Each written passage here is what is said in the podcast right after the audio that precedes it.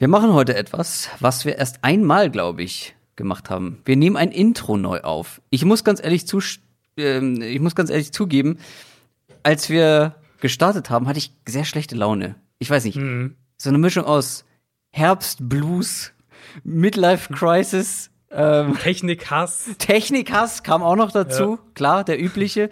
ähm, aber äh, ja, es ist halt schon ein bisschen ärgerlich. Äh, ich werde im November 30 und ich habe eh schon einen sehr kleinen Geburtstag geplant. Ähm, mhm. Logischerweise äh, der aktuellen Umstände geschuldet. Und jetzt fällt auch noch das ins Wasser und ich werde wahrscheinlich einfach mit meiner Freundin hier in München sitzen und eine Kerze anzünden. Äh, und ich habe mich grundsätzlich schon nicht so sehr auf den 30. Geburtstag gefreut. Das ist irgendwie. Hast du dich? Äh, du bist ja, du bist ja ein alter weiser Mann. Absolut. Mit einem S, so nennt, wohlgemerkt. So nennt man mich und äh, so kennt man mich. Ja. Hast du dich auf deinen 30. gefreut? War das für dich irgendwie so eine, ähm, also, eine Benchmark, die du, ja, keine Ahnung, nee. die du zugearbeitet hast? Nee, also das schon mal überhaupt gar nicht. Aber ich finde auch, ich weiß nicht, hast du dich auf deinen 29. Geburtstag gefreut? Ich finde irgendwie, man freut sich doch nicht mehr so richtig. Also irgendwie, es ist ja, traurig, aber man freut sich nicht mehr so richtig auf Geburtstage, oder?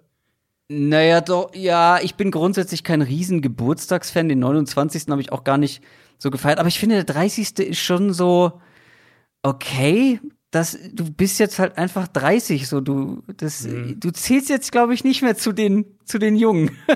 also ich sag's dir, ich sag, das sagt wahrscheinlich alles darüber aus. Ähm, ja, aber gut, du warst auch schon Vater und so, das ist noch mal was anderes. Ja, äh, ja, wahrscheinlich ist es dann, äh, ist es noch mal eine andere Perspektive, aber äh, ich bin jetzt 31 und ich weiß nicht mehr, was ich an meinem 30. gemacht habe. Also so, so sehr habe ich ihn, so sehr habe ich ihn gefeiert. Wild. Wildlife ja. mit Adrian Franke. Absolut. Ja, aber ähm, wie gesagt, wir nehmen dieses Intro nach der Folge auf. Ihr merkt, hm. Meine Laune hat sich gesteigert. Liegt natürlich auch daran, dass ich mit Adrian über zwei Stunden über Football gesprochen habe. Was kann es Besseres geben?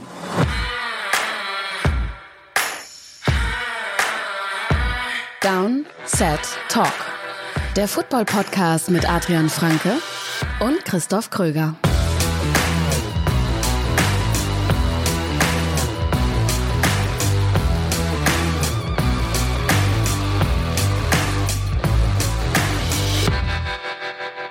Ab jetzt gute Laune für die nächsten hm. zwei Stunden. Herzlich willkommen zu einer neuen Folge Downset Talk, dem offiziellen NFL-Podcast von The Zone und Spox mit mir, Christoph Kröger und mit Adrian Franke.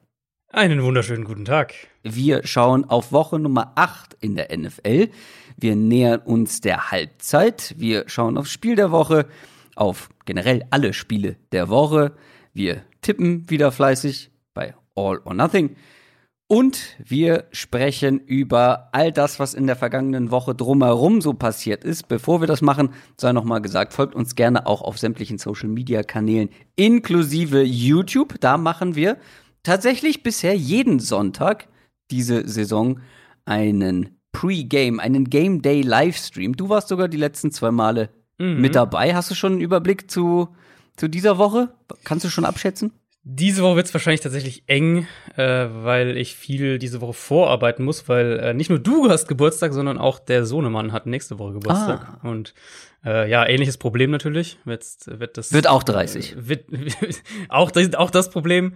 Ähm, naja, ähnliches Problem im Sinne von, wir ja. werden natürlich keine Feier dann haben in dem Sinne, aber äh, muss trotzdem ein bisschen was vorbereitet werden. Und nächste Woche ist ja dann auch wieder Schule, das heißt, äh, meine Frau muss dann auch wieder schaffen gehen ja, es wird viel gecancelt aktuell, mhm. aber äh, Schule hilft ja nichts. Hilft Schule ja nichts. nicht. Nein. Schule nicht, ja, das stimmt. Wir müssen über einiges sprechen. News aus der NFL. Unter anderem gibt es wieder schlechte Neuigkeiten für das ein oder andere Team, Verletzungen und auch ganz besonders bei den Cleveland Brown, Browns hat es einen Topspieler erwischt, nämlich Odell Beckham Jr. ist für den Rest der Saison raus. Ja, das ist wirklich, also auch wie es passiert ist, einfach mega bitter, Odell Beckham. Ähm, bei der Interception von Mayfield, also der erste Pass von Mayfield war ja direkt eine Interception, wo Beckham den Returner stoppen wollte und er ist schon so ganz komisch da äh, an dem Ende von dem Play irgendwie zu Boden gegangen. Er ist erst hochgesprungen irgendwie und dann zu Boden gegangen. Das sah schon ganz komisch aus und dann kam auch recht schnell eben die Bestätigung, dass es ein Kreuzbandriss, Kreuzbandriss ist. Ähm, Saison natürlich so ein bisschen schon up and down für Beckham. Trotzdem die meisten Targets, zweitmeiste Catches, zweitmeiste Receiving Yards, zweitmeiste Receiving Touchdowns bei den Browns bisher. War ja sowas wie der Deep Receiver in dieser Offense. Mayfield hat ihn halt ziemlich häufig verfehlt. Ähm, wenn, wenn sie vertikal gegangen sind, aber der Großteil von seinen Targets war wirklich auch äh, tiefer als 10 Yards. Also ähm, sieht man, hat man, sieht man eine ganz klare Verteilung, wenn man sich die beiden Receiver auch anschaut. Jarvis Landry eben weniger tiefe Targets, viel mehr im Kurzpassspiel, Beckham eben deutlich mehr, dann 10 und dann auch teilweise 20 plus Yards und weniger im Kurzpassspiel. Und das ist, glaube ich, auch so ein bisschen schon die sportliche Überleitung, weil Landry ist nicht der Receiver-Typ, um, um Beckhams Rolle zu übernehmen. Und ich glaube, er ist auch für die Browns zu wichtig in seiner Rolle, die er hat. Insofern vielleicht dann wirklich Donovan Peoples Jones, der diese Rolle dann von der Idee her übernimmt. Äh, natürlich nicht mit der gleichen Qualität, aber zumindest ja auch einer, der, der vertikal gehen kann. Vielleicht holen sie auch noch irgendwie einen Speedster. Hört man ja einiges, dass gerade die Houston Texans so im Verkaufsmodus sein sollen im Moment. Ähm, aber höchstwahrscheinlich, so das war mein Haupt-Takeaway, höchstwahrscheinlich werden Defenses eben andere Prioritäten im Gameplan jetzt gegen die Browns setzen, weil Beckham, selbst wenn jetzt die Chemie nicht perfekt war, ist Beckham halt trotzdem einer, den du natürlich in gewisser Weise im, im Kopf haben musst, wo der ist bei, bei einem Snap und, und äh, einer der ersten Spieler, die du verteidigen musst. Was dann ähm, ultimativ noch mehr Druck auf Baker Mayfield ausüben wird. Aber die Frage, die ich mir vor allem gestellt habe, eben, ist, denkst du vielleicht, dass wir Beckham zum letzten Mal im Browns-Trikot gesehen haben, weil die Gerüchte gibt's ja doch immer wieder. Jetzt hat es dieses Jahr nicht funktioniert und rein vom von den Umständen finanziell gesehen könnten sie ihn problemlos traden nach der Saison, wenn sie das wollen würden. Ja, gute Frage. Ich habe eigentlich immer nicht so richtig daran geglaubt, ähm, dass mhm. das passieren könnte. Ja, ich auch nicht. Aber ehrlicherweise tat das der Browns Offense gar nicht so oder war gar nicht so schlecht für die Offense, als er dann nicht mehr mit dabei war. Irgendwie sah die ein bisschen offener, ein bisschen gelöster aus. Mhm. Baker Mayfield hat den Ball mehr verteilt. Ähm, ja, ich, ich habe keine Ahnung, woran es liegen könnte, aber ja, so richtig hat's ja eigentlich nie zwischen den beiden gestimmt, ja. außer so ein paar Spiele, ja. äh, die da die Ausnahme waren. Aber im Großen und Ganzen ist das nicht so gelaufen, wie man sich das, glaube ich, auf beiden Seiten vorgestellt hat. Dementsprechend kann ich mir das mittlerweile schon gut vorstellen. Allerdings müssen die Browns natürlich dann irgendwie auch für Ersatz sorgen. Deswegen finde ich diese Texans-Idee gar nicht so schlecht. Bei Will Fuller hört man ja immer wieder, mhm. auslaufender Vertrag, vielleicht kein großes Interesse daran zu verlängern. Dann wäre er auf jeden Fall ein Kandidat. Und Will Fuller in dieser Offense zusammen mit Jarvis Landry kann ich mir, kann ich mir eigentlich ganz gut vorstellen das, also, das würde halt von der Rolle perfekt passen. Ne? Also, wenn du rein auf die Offense schaust und überlegst, welche, welche Rolle brauchst du jetzt, welche Rolle fehlt dir jetzt mit, mit Beckham mhm. raus und was, was wollen sie machen mit diesem Receiver-Spot? Also, Fuller wäre an sich schon der, der ideale Receiver dafür. Und also, ich bin auch, der Trademark, glaube ich, wird jetzt die nächsten Tage echt nochmal hochfahren. Wir reden ja gleich schon über ein, zwei Sachen in der Richtung und ähm, Deadline ist am kommenden Dienstag, nur wer das nicht mehr im Kopf hat. Aber eben wahrscheinlich werden wir schon einiges diese Woche noch sehen, eben durch die durch die Corona-Protokolle, dass die Leute halt die ihre ertradeten Spieler dann testen lassen können und so weiter und, und diese fünf Tage Frist ähm, verstreichen lassen, damit sie dann im Spiel sozusagen über also übernächsten Spieltag dann spielen können. Insofern könnte ich mir vorstellen, dass wir noch einiges sehen und Fuller ist halt echt ein Name, der der gerade jetzt also heute gestern heute Dienstag Mittwoch so ein bisschen heiß läuft. Ähm, Packers werden da auch genannt. Ich könnte mir vorstellen, dass das echt einer ist, der der noch getradet wird. Also Antonio Brown werden sie sich auf jeden Fall nicht holen nach Cleveland, denn der geht zu den Tampa Bay Buccaneers. Das ist jetzt offiziell. Das ist jetzt offiziell, genau. Hat jetzt auch seinen Vertrag unterschrieben. Das hat natürlich viele, viele Schichten, diese Sache. Also finanziell erstmal gesehen, ein absoluter No-Risk-Deal. Nach allem, was da bisher bekannt ist, ist es kein Cent garantiert für ihn. Es ist im Prinzip ein Vertrag, der extrem über Boni-Zahlungen aufgebaut ist und wo er sich mehr oder weniger jede Woche ähm, sein Gehalt verdienen muss. Also Base Salary sind 750.000, aber Brown eben hat äh, die entsprechend, also die Bonuszahlungen pro Spiel sind sehr, sehr hoch. Dazu kommen dann auch leistungsbezogene Bonusmöglichkeiten. Er ja, muss sich wirklich alles verdienen. Der wieder Ibisevic der NFL. ja, ganz genau. Ähm, alles andere wäre auch überraschend gewesen, auch ehrlich sein. Brown hat ja überhaupt keine, überhaupt keine Verhandlungsposition gehabt, um irgendwelche Forderungen zu stellen. Also ja. das war ähm, schon, wenn er nochmal eine Chance bekommt, war das schon zu erwarten, dass es dann so ungefähr aussehen ähm, würde. Was mich oder was ich mich bei dem ganzen Ding am meisten eigentlich frage, ist eben, wie groß das Explosionspotenzial da ist. Also nach wirklich allem, was wir von außen wissen, war halt Tom Brady die treibende Kraft, Kraft hinter dieser Verpflichtung. Und ich weiß, Bruce Arians hat gesagt, äh, Brady hätte nichts damit zu tun gehabt, aber Bruce Arians ist wirklich einer, der permanent die Medien anlügt und da auch nicht mal ein Geheimnis draus macht. Also das hat er sagt, hat es auch schon gesagt irgendwann mal so hier, dass er halt oft den Medien Mist erzählt. Ähm, ich glaube da eher, dass Brady da doch sehr wohl stark involviert war.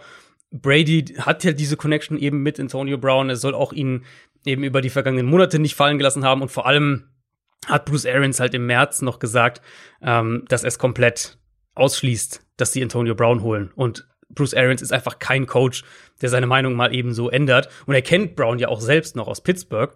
Ähm, da war Arians ja noch der Offensive Coordinator, als die Brown gedraftet haben. Sprich, er kennt den ja sogar selber auch. Dann ist halt die Frage, falls es dann doch irgendwie intern zu Streitigkeiten kommt, ich weiß es nicht, Woche 13, Antonio Brown beschwert sich, dass er zu wenig Targets kriegt, was auch immer. Also jetzt sportliche Streitigkeiten, meine ich.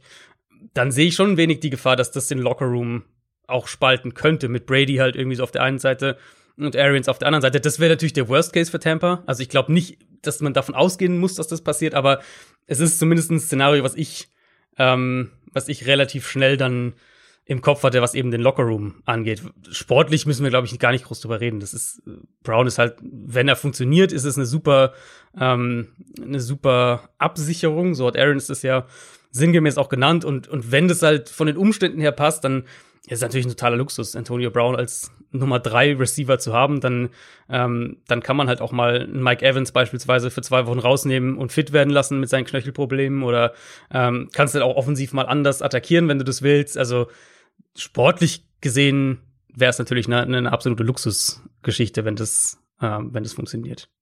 Ja, ach, ich würde da jetzt gar nicht so negativ oder hypothetisch an die Sache rangehen, wenn irgendwie was passieren könnte. Da würde ich erstmal abwarten. Auch mhm. wenn ich dazu sagen muss, wie ich auch schon im Livestream gesagt habe, ich hätte Antonio Brown nicht mehr in der NFL sehen müssen nach all dem, mhm. was passiert ist, nach all diesem oder nach seinem kompletten Fehlverhalten, was er da an den Tag gelegt hat, mehrfach. Ähm, ja. Aber ganz ehrlich, das gilt für viele Spieler oder für mehrere Spieler in der NFL, mhm. ähm, die ich da eigentlich nicht unbedingt mehr sehen wollen würde. Ich bin also, sehr gespannt darauf, was er sportlich liefern kann. Ich war ja schon bei Gronkowski sehr, sehr skeptisch, dass da noch mal ein sportlicher Value bei rumkommt. Da muss ich natürlich jetzt sagen, ja. So langsam kommt Gronk immer besser rein und sieht immer ja. besser aus. Ähm, ja. Wenn Antonio Brown wirklich auch noch mal eine, eine sportliche Relevanz bringen kann, ähm, wenn er auch nur ansatzweise an das Niveau rankommt, das er vor ein paar Jahren hatte, dann ist das der dritte starke Receiver in dieser Offense, wie du schon gesagt hast. Und da bin ich natürlich aus sportlicher Sicht schon gespannt drauf. Aus ja, menschlicher Sicht, gut, ich kenne ihn nicht persönlich, aber ähm, nach, ja, nach all dem, was wir da erlebt haben, bin ich wenig euphorisch, sagen wir so. Ja, also es, es, könnte natürlich auch sein, das sollte man hier nicht unerwähnt lassen, es könnte auch durchaus sein, dass dieses ganze Experiment nach ein, zwei Wochen wieder vorbei ist, weil es laufen ja noch offene Ermittlungen gegen Antonio Brown. Ähm, Stimmt, ja. Da, also da geht es ja auch um durchaus schwere, schwere ähm, Vorwürfe, sexuelle Verbrechen und da kann es durchaus sein, dass da auch juristisch einfach noch was kommt und Antonio Brown äh, ganz schnell auch wieder raus ist aus der NFL. Also spielen darf er sowieso erst ab Woche 9. Das heißt, für diese Woche ist er jetzt sportlich gesehen noch kein Thema. Spielen darf er erst ab Woche 9, aber es könnte auch sein, dass, dass, da, dass da eben von außen noch was kommt. Insofern mal schauen, wie lange das wirklich funktioniert. Ich vermute mal, er hat äh, eine sehr, sehr kurze, ähm, eine sehr, sehr kurze Leine. Also, weil wenn er, ich glaube, wenn er sich halt einen Fehltritt erlaubt, dann ist das wahrscheinlichste Szenario vermutlich, dass Arians ihn direkt rauskickt. Das, äh, ja. das, dessen muss man sich auch bewusst sein. Ja, und ich glaube, da wird es auch kein, keine, äh, ja, insofern, ich weiß gar nicht, ob es eine Spaltung vom Lockerroom geben würde, weil ich halte Tom Brady für so reflektiert und ähm, mhm. So reif, logischerweise in seinem Alter natürlich auch, aber so, ja, so erwachsen, dass er dann auch sagt, okay, nee, lieber, lieber erfolgreich sein, als jetzt hier irgendwie ein Trouble im Lockerroom anfangen. Mhm. Ja, ja, wahrscheinlich, du hast recht, wahrscheinlich ist das das Szenario, was äh, was dann eher eintreten würde. Er ist, klar, ich glaube auch, dass er dafür war, dass Antonio Brown kommt. Aber ich glaube vor allem aus sportlichen Gründen und nicht, weil er ihn so mhm. ultra gern hat. Hat er ja. vielleicht auch, klar. Aber ich glaube, dass der auch einer ist, der sagt so, sorry, Bro, ähm, das äh, ist, war keine gute Idee und ähm, ich will hier lieber erfolgreich sein, als dass wir jetzt, dass wir jetzt Rumgestänker im Lockerroom haben. Du hast mhm. eben schon die Trade Deadline angesprochen, aber es gab auch schon drei größere Trades. Zum Beispiel wechselt Yannick, äh, Yannick Ngakwe mal wieder die Franchise und ja. geht von den Minnesota Vikings zu den Baltimore Ravens. Ja, schon wieder ähm, trifft es ja wirklich gut. Mitte, Oktober, äh, Mitte, Mitte August, glaube ich, müsste das ja gewesen sein, dass er getradet wurde. Ähm, also der Preis jetzt ein, ein Drittrunden-Pick nächstes Jahr und ein Conditional Fünftrunden-Pick dann im Jahr drauf, den Baltimore bezahlt. Für die Vikings ganz klar ein Move, um Schadensbegrenzung zu betreiben. Eben dieser, dieser Trade im, im Sommer, wo sie ihn aus Jacksonville geholt haben, das war ein Zweitrunden-Pick und ein Conditional Fünftrunden-Pick für Ngakwe, ähm, kommen jetzt zumindest ein bisschen was davon wieder zurück, haben ihm auch schon knapp sieben Millionen Dollar bezahlt für diese ersten äh, sechs Spiele. Also zwei Punkte so ein bisschen dazu für die, für die Vikings-Perspektive. Erstens waren sie jetzt ja offenbar schon sicher, ähm, dass sie Ngakwe nach der Saison nicht, nicht langfristig unter Vertrag nehmen wollen. Das wäre ja dann fällig gewesen. Ähm, sprich, du, du sagst dann, okay, wir machen lieber jetzt den Cut, wo wir noch was für ihn bekommen können, was über einen theoretischen Compensatory Pick auch vielleicht hinausgeht. Und Minnesota hat seinen Kader in der Offseason offensichtlich überschätzt. Das wissen wir jetzt. Äh, wir wissen jetzt auch, dass Daniel Hunter diese Saison nicht mehr spielen wird, der, der eigentliche Nummer 1 Pass Rusher. Und das war ja also auch die letzte Mini-Hoffnung irgendwie, dass Minnesota defensiv noch irgendwie die Kurve kriegen könnte, wenn sie vielleicht dann irgendwann doch mal diese beiden Pass-Rusher zusammen auf dem Feld haben. Also diese Saison ist gelaufen für die Vikings aus sportlicher Sicht und jetzt wissen wir auch einfach, dass Minnesota das eben auch so sieht. Insofern Schadensbegrenzung, wenigstens den Drittrunden-Pick zurück, auch wenn der Drop vom Zweitrunden-Pick der Vikings zum Drittrunden-Pick der Ravens natürlich ziemlich groß sein wird, klar. Keine Frage, aber sie sparen auch jetzt Cap Space über den äh, über die zweite Saison Saisonhälfte nochmal knapp sieben Millionen Dollar. Ähm, den, äh, den, den sie jetzt schon ausgegeben haben, den werden sie natürlich nicht wiederbekommen, aber sie sparen ja jetzt über die zweite Saisonhälfte dann auch noch mal ein bisschen was. Und die Frage ist jetzt eben vor allem für die, wenn wir die Vikings-Perspektive abschließen, ähm, machen die noch mehr? Also geben die einen, einen Harrison Smith oder einen Anthony Harris oder solche Leute jetzt auch noch ab? Machen die wirklich einen größeren Umbruch? Oder war jetzt ein Garko einfach der, wo sie gesagt haben, okay, da haben wir uns einfach geirrt und bevor wir ähm, jetzt da zu sehr an, an unseren, an, an, dem, an was wir schon investiert haben, nur dran äh, weitermachen, weil wir schon was investiert haben, dann traden wir ihn jetzt lieber und nehmen den, den Wertverlust sozusagen in Kauf. Aber es ist nicht der einzige Pass-Rusher, der getradet wurde. Everson Griffin geht von den Dallas Cowboys, auch der ist ja gerade erst ähm, in dieser Offseason dahin gewechselt, zu den Detroit Lions. Die Detroit Lions wollen auf jeden Fall angreifen, scheinbar. Ja, ja, jetzt äh, zwei Spiele gewonnen nacheinander. Vielleicht sehen da noch mal so ein bisschen die Chance. Ähm, ja, also absoluter No-Brainer. Ein Conditional Sechstrunden-Pick. Mich wundert's wirklich, dass da nicht noch mehr Teams dann irgendwie Interesse hatten, den Preis vielleicht ein bisschen hochgetrieben haben. Klar, Griffin, der war jetzt schon eher durchwachsen, aber ich glaube, so als Nummer zwei Edge Rusher dann gegenüber von Trey Flowers in Detroit für quasi nichts finanziell gesprochen. Also der wird die Lions ein bisschen über drei Millionen Dollar für die restliche Saison kosten. Und halt auch vom Pick her. Also das ist ja, die Ravens sind ja so das, das Musterbeispiel für diese ganzen, ähm, diese ganzen Trades, wo du Veterans irgendwie für, für Fünftrunden-Picks und so weiter holst, was sie ja die letzten Jahre jetzt mehrfach gemacht haben. Ähm, vor allem, wenn du dann irgendwann einen ganz guten Kader hast, ist die Chance einfach so gering, dass aus diesen ganzen Late-Round-Picks Spieler das Team überhaupt schaffen und dann auch noch irgendwie einen, einen Impact haben. Insofern ähm, glaube ich, was, was, wo Teams noch viel offener für solche Trades sein sollten, um sowas zu versuchen. Aus Dallas Sicht ist es ja wahrscheinlich auch da, oder in dem Fall sogar noch sicherer als bei den Vikings, ist es erst der Anfang. Da gibt es jetzt schon Berichte, dass, ähm, dass Dontari Poe und Daryl Worley entlassen werden, falls man da keine Trade-Partner findet. Also ich glaube, da wird noch einiges passieren. Die Cowboys ist jetzt auf jeden Fall so Richtung ähm, kleiner Ausverkauf auf jeden Fall. Mal schauen, ob sie auch einen größeren Namen vielleicht traden. Vielleicht wird ja so jemand wie Michael Gallup irgendwie ein Trade-Kandidat für ein Team, das einen Receiver braucht. Und der dritte Pass-Rusher im Bunde ist Carlos Dunlap. Der geht auch sehr kostengünstig von den Bengals zu den Seahawks. Mhm.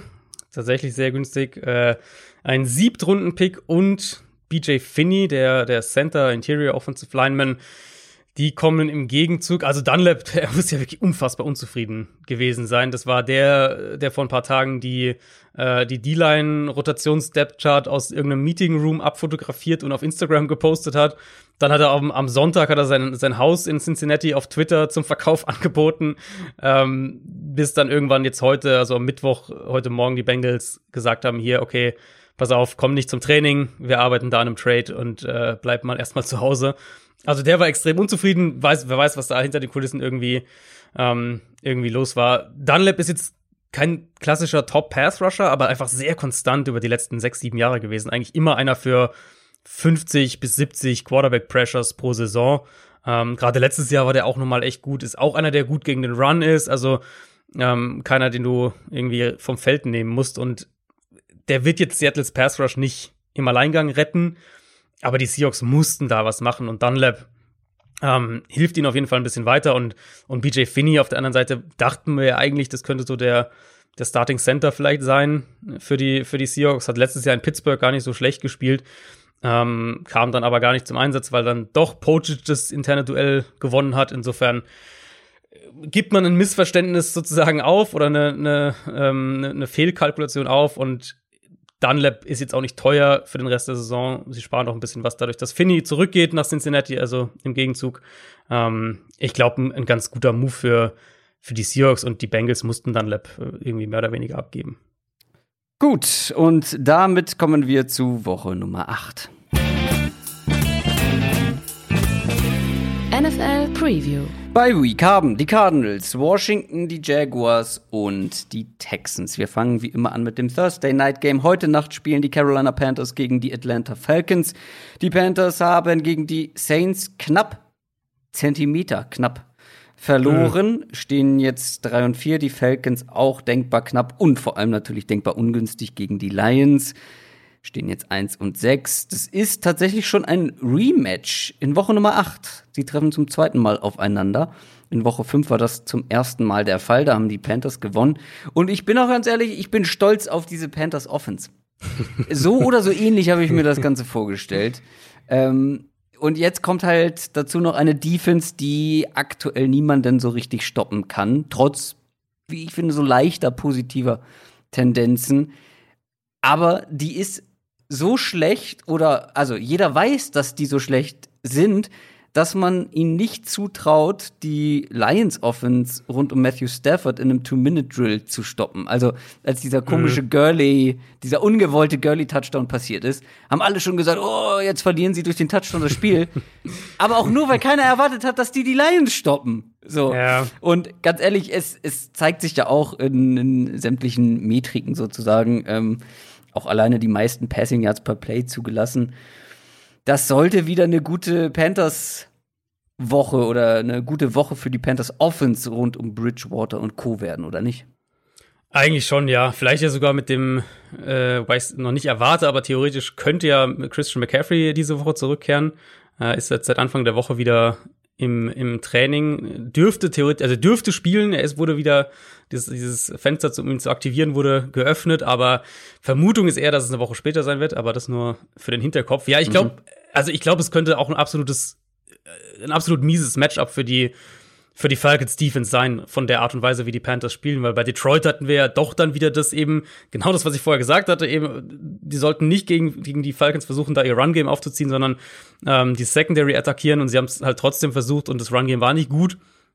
Ähm, dass es dann am Ende doch gereicht hat, war ja eher der Kuriosität dieses Spiels geschuldet. Ähm, Panthers sind halt aber kein Team, das jetzt stupide in so eine Front reinrennt, die, die irgendwie ähm, wo du denkst, okay, da haben sie vielleicht eher einen Matchup-Nachteil. Die sind vom Grundsatz her passlastig bei Early Downs.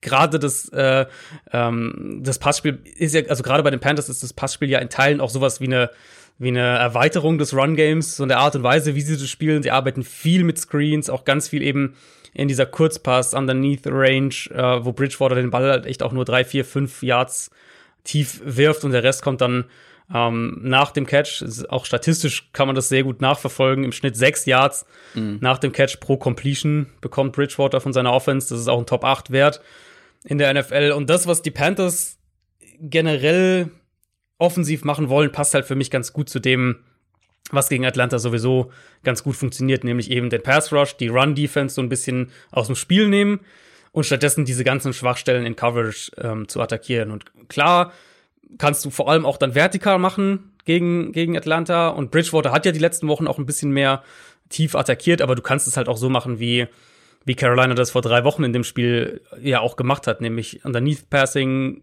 sehr gefährlich, sehr konstant, kombiniert so mit zwei, drei tiefen Shots und ähm, Atlantas Coverage hat halt, also mehr oder weniger abgesehen von Dion Jones, wie er schon das ganze Jahr über äh, eigentlich überall gewackelt. Jetzt sah die letzten Wochen DJ Moore auch ein bisschen besser aus. Das heißt, du bekommst dann da auch noch mal mehr Feuerkraft, wenn du wirklich so eine, so eine 1A, 1B Geschichte mit Moore und, und Robbie Anderson hast. Und ja, wie gesagt, vom Matchup her finde ich, ist das ziemlich mies für die, für die Falcons Defense, die ja sowieso halt einfach nicht gut ist, gerade gegen den Pass.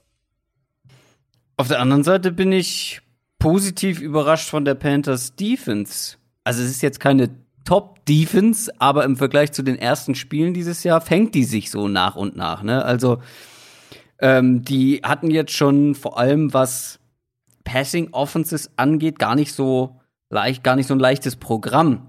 Ähm, Matt Ryan haben sie ja schon einmal gegen gespielt, Tom mhm. Brady, Kyler Murray mit Hopkins. Also die sind wenn man das jetzt mal, ich habe ja eben gesagt, hier äh, Falcons ähm, meiste Passing Yards per Play.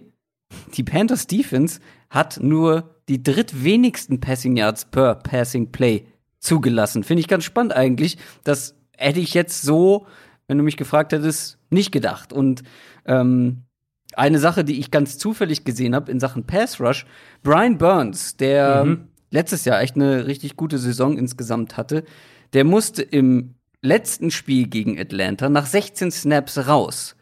Sieben davon hat er gegen den Pass gespielt. Von diesen sieben Passing Plays hat er Matt Ryan zweimal unter Druck gesetzt, einmal gesackt. Das ist eine ziemlich gute Quote.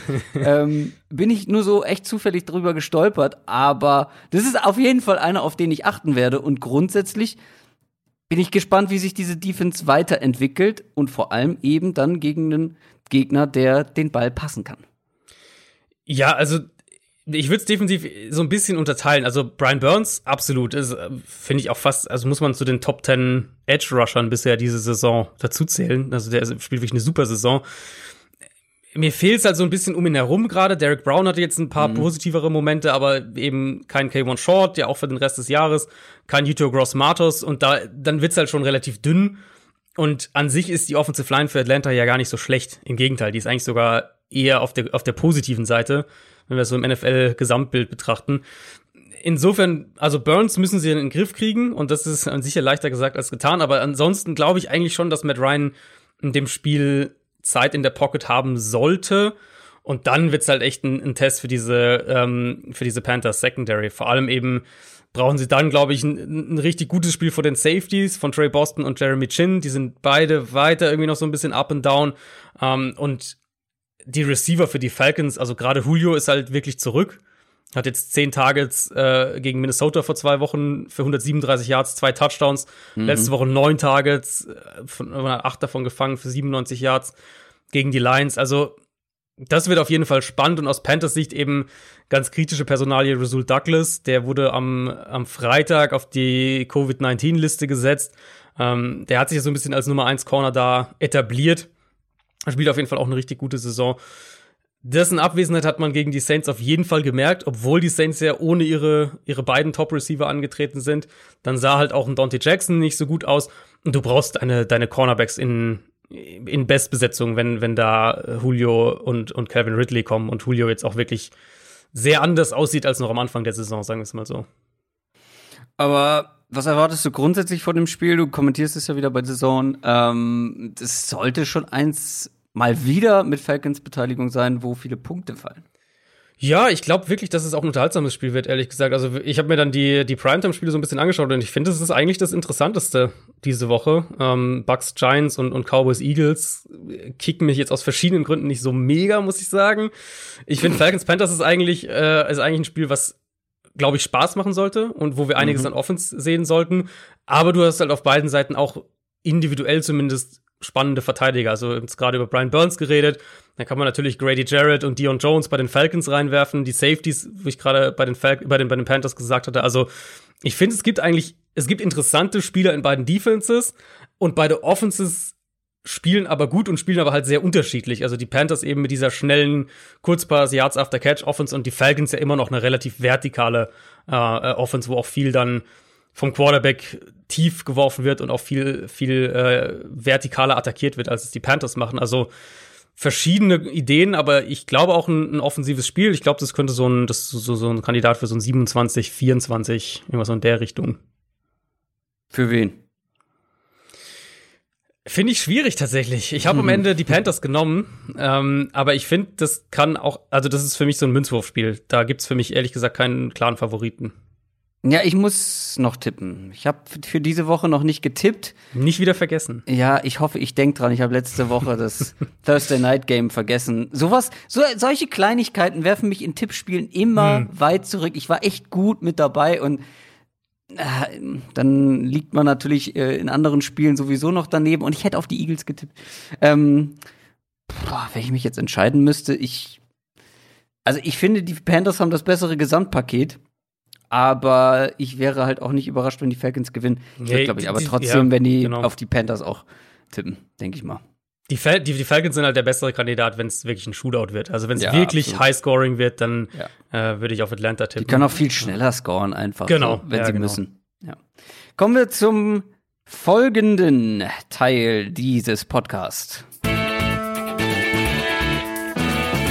Spiel der Woche. Und das sind diesmal die Seattle Seahawks und die San Francisco 49ers. Die Seahawks sind der Verlierer in einem, wie ich finde, einem der unterhaltsamsten Spiele, die ich seit langer Zeit gesehen habe, gewesen gegen die Cardinals. Stehen jetzt 5 und 1. Die 49ers haben die Patriots dominiert, stehen 4 und 3.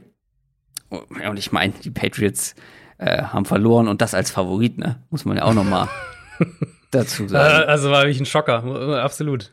Ja, also große Außenseiter, die 49ers. Äh, Wobei du hast mir ja noch erzählt, dass die Line bei ESPN noch weiter Richtung Patriots gewandert ist. Äh, Ja, ich habe keine Ahnung. Ich habe keine Ahnung, wo das herkam. Also für mich ich hatte das auch. Äh, ich hatte auch ein paar besorgte Niners-Fans in, in meinen Mentions am, am Samstag noch und ich habe eigentlich immer gesagt, also ich glaube, das wird eine klare Sache. Ich hatte auch, glaube ich, mit zehn Punkten oder sowas auf die Niners getippt. Ja, aber es haben auch viele auf die Patriots getippt. Also ich habe danach viele Ja, Nachrichten bekommen, so, ah krass, ich hätte locker auf die Patriots gewettet und jetzt habe ich mal die 49ers in meinen Wettschein und jetzt habe ich hier 8 Millionen Euro gewonnen. Nicht ganz so viel. Vielleicht waren es nur Ja, 80 also, oder so. wahrscheinlich ist es halt so ein bisschen dieses, irgendwie Belichick kennt Garoppolo und vielleicht fällt ihm dann da was ein, okay. Aber, ah, ja, ja, ja, aber die, gut. die Offense für die Patriots ist halt so limitiert, dass du, ja. Kommen wir ja gleich noch dazu. Ich wollte gerade sagen, lass uns doch lieber erstmal über die 49ers sprechen, bevor wir zu den Patriots kommen. Äh, allerdings, vor diesem Matchup muss man noch sagen, ähm, ich aktualisiere ja, wie du wahrscheinlich auch, regelmäßig oder wöchentlich das Power-Ranking, was wir haben, beziehungsweise du veröffentlichst es, veröffentlichst es ja auch häufiger bei Spox. Ich habe bisher jetzt nur eins nach Woche eins bei YouTube gemacht, Royal Fumble. Ich hoffe, dass ich ein Mid-Season-Power-Ranking machen kann, dass ich die Zeit dafür finde. Und ich habe mal die Top 10 letzte Woche auf Twitter rausgehauen. Und da wurde mir erst gesagt, das ist mir vorher gar nicht aufgefallen, dass ich alle Teams der NFC West in den Top 10 habe, stand jetzt. Das ist, das ist wirklich Wahnsinn. Die haben alle einen posit positiven Rekord.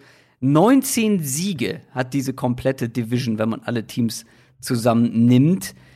Vergleich dazu, die NFC East hat sieben.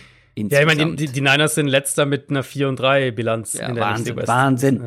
Ähm, das ist eine unglaublich starke Division. Wir haben es ja so ein bisschen erwartet, ähm, dass das auch so kommt, dass sogar vielleicht am Ende alle Teams. Habe ich das eigentlich als Bold Prediction gemacht? Ich weiß es gar nicht mehr, dass alle Teams einen positiven Record am Ende der Saison haben. Mhm. Ja. Wie auch immer, dieses Spiel zwischen diesen beiden NFC West Teams verspricht so wahnsinnig viel. Ähm, und ich finde, es sind auch zwei der am besten konzipierten Offenses der Liga eigentlich. Also bei San Francisco haben wir schon häufiger drüber gesprochen, dieses ganze Scheme, wie alles ineinander läuft, wie alles Ja. zusammenspielt. Und dann bei, bei Seattle ist es natürlich eine Mischung aus dem Play-Calling oder aus dem, ähm, wie hast du es mal geschrieben? Ähm, äh, der, der Play Designs vor allem Mhm. natürlich und Wilson, Lockett, Metcalf, Ja. ähm, dieses Zusammenspiel. Wilson muss man aber sagen, ähm, gegen die Cardinals, drei von vier Vierteln wirklich Weltklasse und danach dann irgendwie nicht mehr. Also danach ist irgendwie dahin gegangen mit ihm. Ja, Und ganz diese- komische Fehler auch drin im Spiel, ganz merkwürdig. Ja, und jetzt kommt halt diese 49ers Defense, die ja auch Fehler erzwingen kann. Ähm, das mussten ja die Patriots auch mal wieder feststellen und viele andere. Ich habe diese 49ers Defense so als Zone Defense primär abgespeichert. Mhm. Ist Wilson nicht gegen Zone sehr, sehr gut? Kann das ein Problem sein oder ist das eher, also für welche der beiden Seiten ist das ausschlaggebender? Also, ja, ich, ja, es ist auf jeden Fall, auf jeden Fall mehr Zone, definitiv mehr Zone, eine der Zone-lastigeren Defenses. Ähm, die Niners haben es gegen die Patriots jetzt gut gemacht, eben Run stoppen und dann mit den Safeties auch aggressiv auf das Kurzpassspiel gehen, obwohl ihnen ja die beiden Starting Safeties gefehlt haben letzte Woche. Aber eben, die Wahrheit ist natürlich auch, dass es aktuell jetzt nicht so schwer ist, diese Patriots Offense zu verteidigen. Seattle in, eigentlich in jeder Hinsicht das komplette Gegenstück dazu. Ähm, Offensive Line ist jetzt nicht gut für die Seahawks, aber sie ist auch keine Vollkatastrophe. Und die Niners können zwar gut den Run stoppen, aber der Pass Rush ist halt dann doch eher wieder überschaubar. Und gegen dieses Seahawks-Team ähm, ist es halt nicht mehr so wie in den vergangenen Jahren. Das ist ja Teil dieses ganzen Dings. Äh, das ist es ist nicht mehr die, nicht mehr die wichtigste Qualität, ob man äh, gegen die den, den Run stoppen kann, weil sie sind inzwischen tatsächlich mit Abstand das passlastigste Team in neutralen Spielsituationen, also First Down, Second Down, außerhalb von Two-Minute-Warning. Ja, da Und, hat jemand gelernt, da hat jemand aufgepasst. Richtig, richtig. Ähm, merkt man wirklich ganz krass. Also sind da auch echt nochmal davongezogen von so Chiefs und Bills und so weiter, die da auch, äh, auch Cardinals sind relativ weit hoch. Ähm, Gerade aus 11 Personnel, also mit den drei Wide Receivers auf dem Feld, werfen sie den Ball deutlich tiefer als der Großteil der Liga. Sind da fast anderthalb Yards äh, im Schnitt über dem Liga-Durchschnitt. Und Seattle spielt auch recht viel mit den zwei Tight Ends, aber für mich gerade die Frage, wie San Francisco dieses 11 Personnel matchen will, wie sie das verteidigen wollen, das wird, glaube ich, relativ kritisch. Da hast du Jason Barrett hat denen so ein bisschen, oder eigentlich nicht nur ein bisschen, hat denen echt ordentlich Stabilität gegeben in den letzten Wochen, weil der echt auch gut spielt.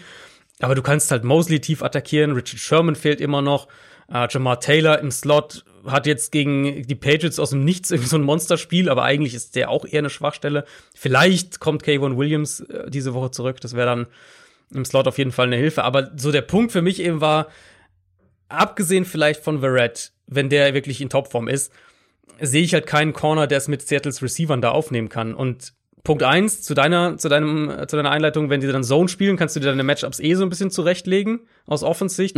Und was halt passiert, wenn du nur einen dieser Receiver kontrollieren kannst oder in den Griff bekommst. Das haben wir Das haben gesehen. wir, genau, haben wir gegen Arizona gesehen. Da war, ähm, wenn Patrick Peterson gegen Metcalf stand, war es eigentlich relativ gut.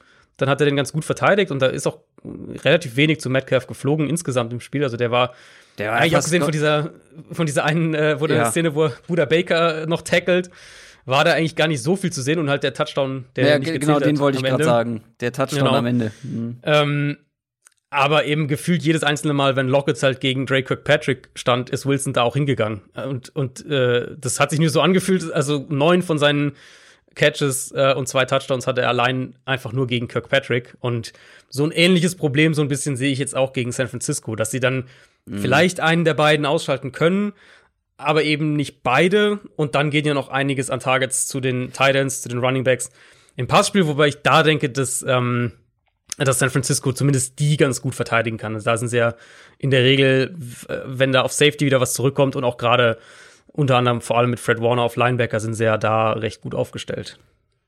Ich gebe zu, ich habe meine Frage etwas wirr formuliert am Anfang. Was ich wissen wollte, ähm, habe ich das richtig im Kopf, dass Wilson gegen halt eben solche Zone-Defenses oder generell diese ganze Seahawks-Defense gegen Zone-Defense besonders gut ist, weil sie haben ja auch viele Elemente mit drin, gerade mit Tyler Lockett, ähm, wo der dann situationsbedingt entscheidet. Bei der Defense reagiert er so, bei einer anderen äh, Zone-Konstellation reagiert er anders und dass das dann wirklich auch eine ja, ein spontanes Element mit drin ist, wo dann Wilson und Lockett vor allem auf einer Wellenlänge sind und so halt auch Defenses schreddern können.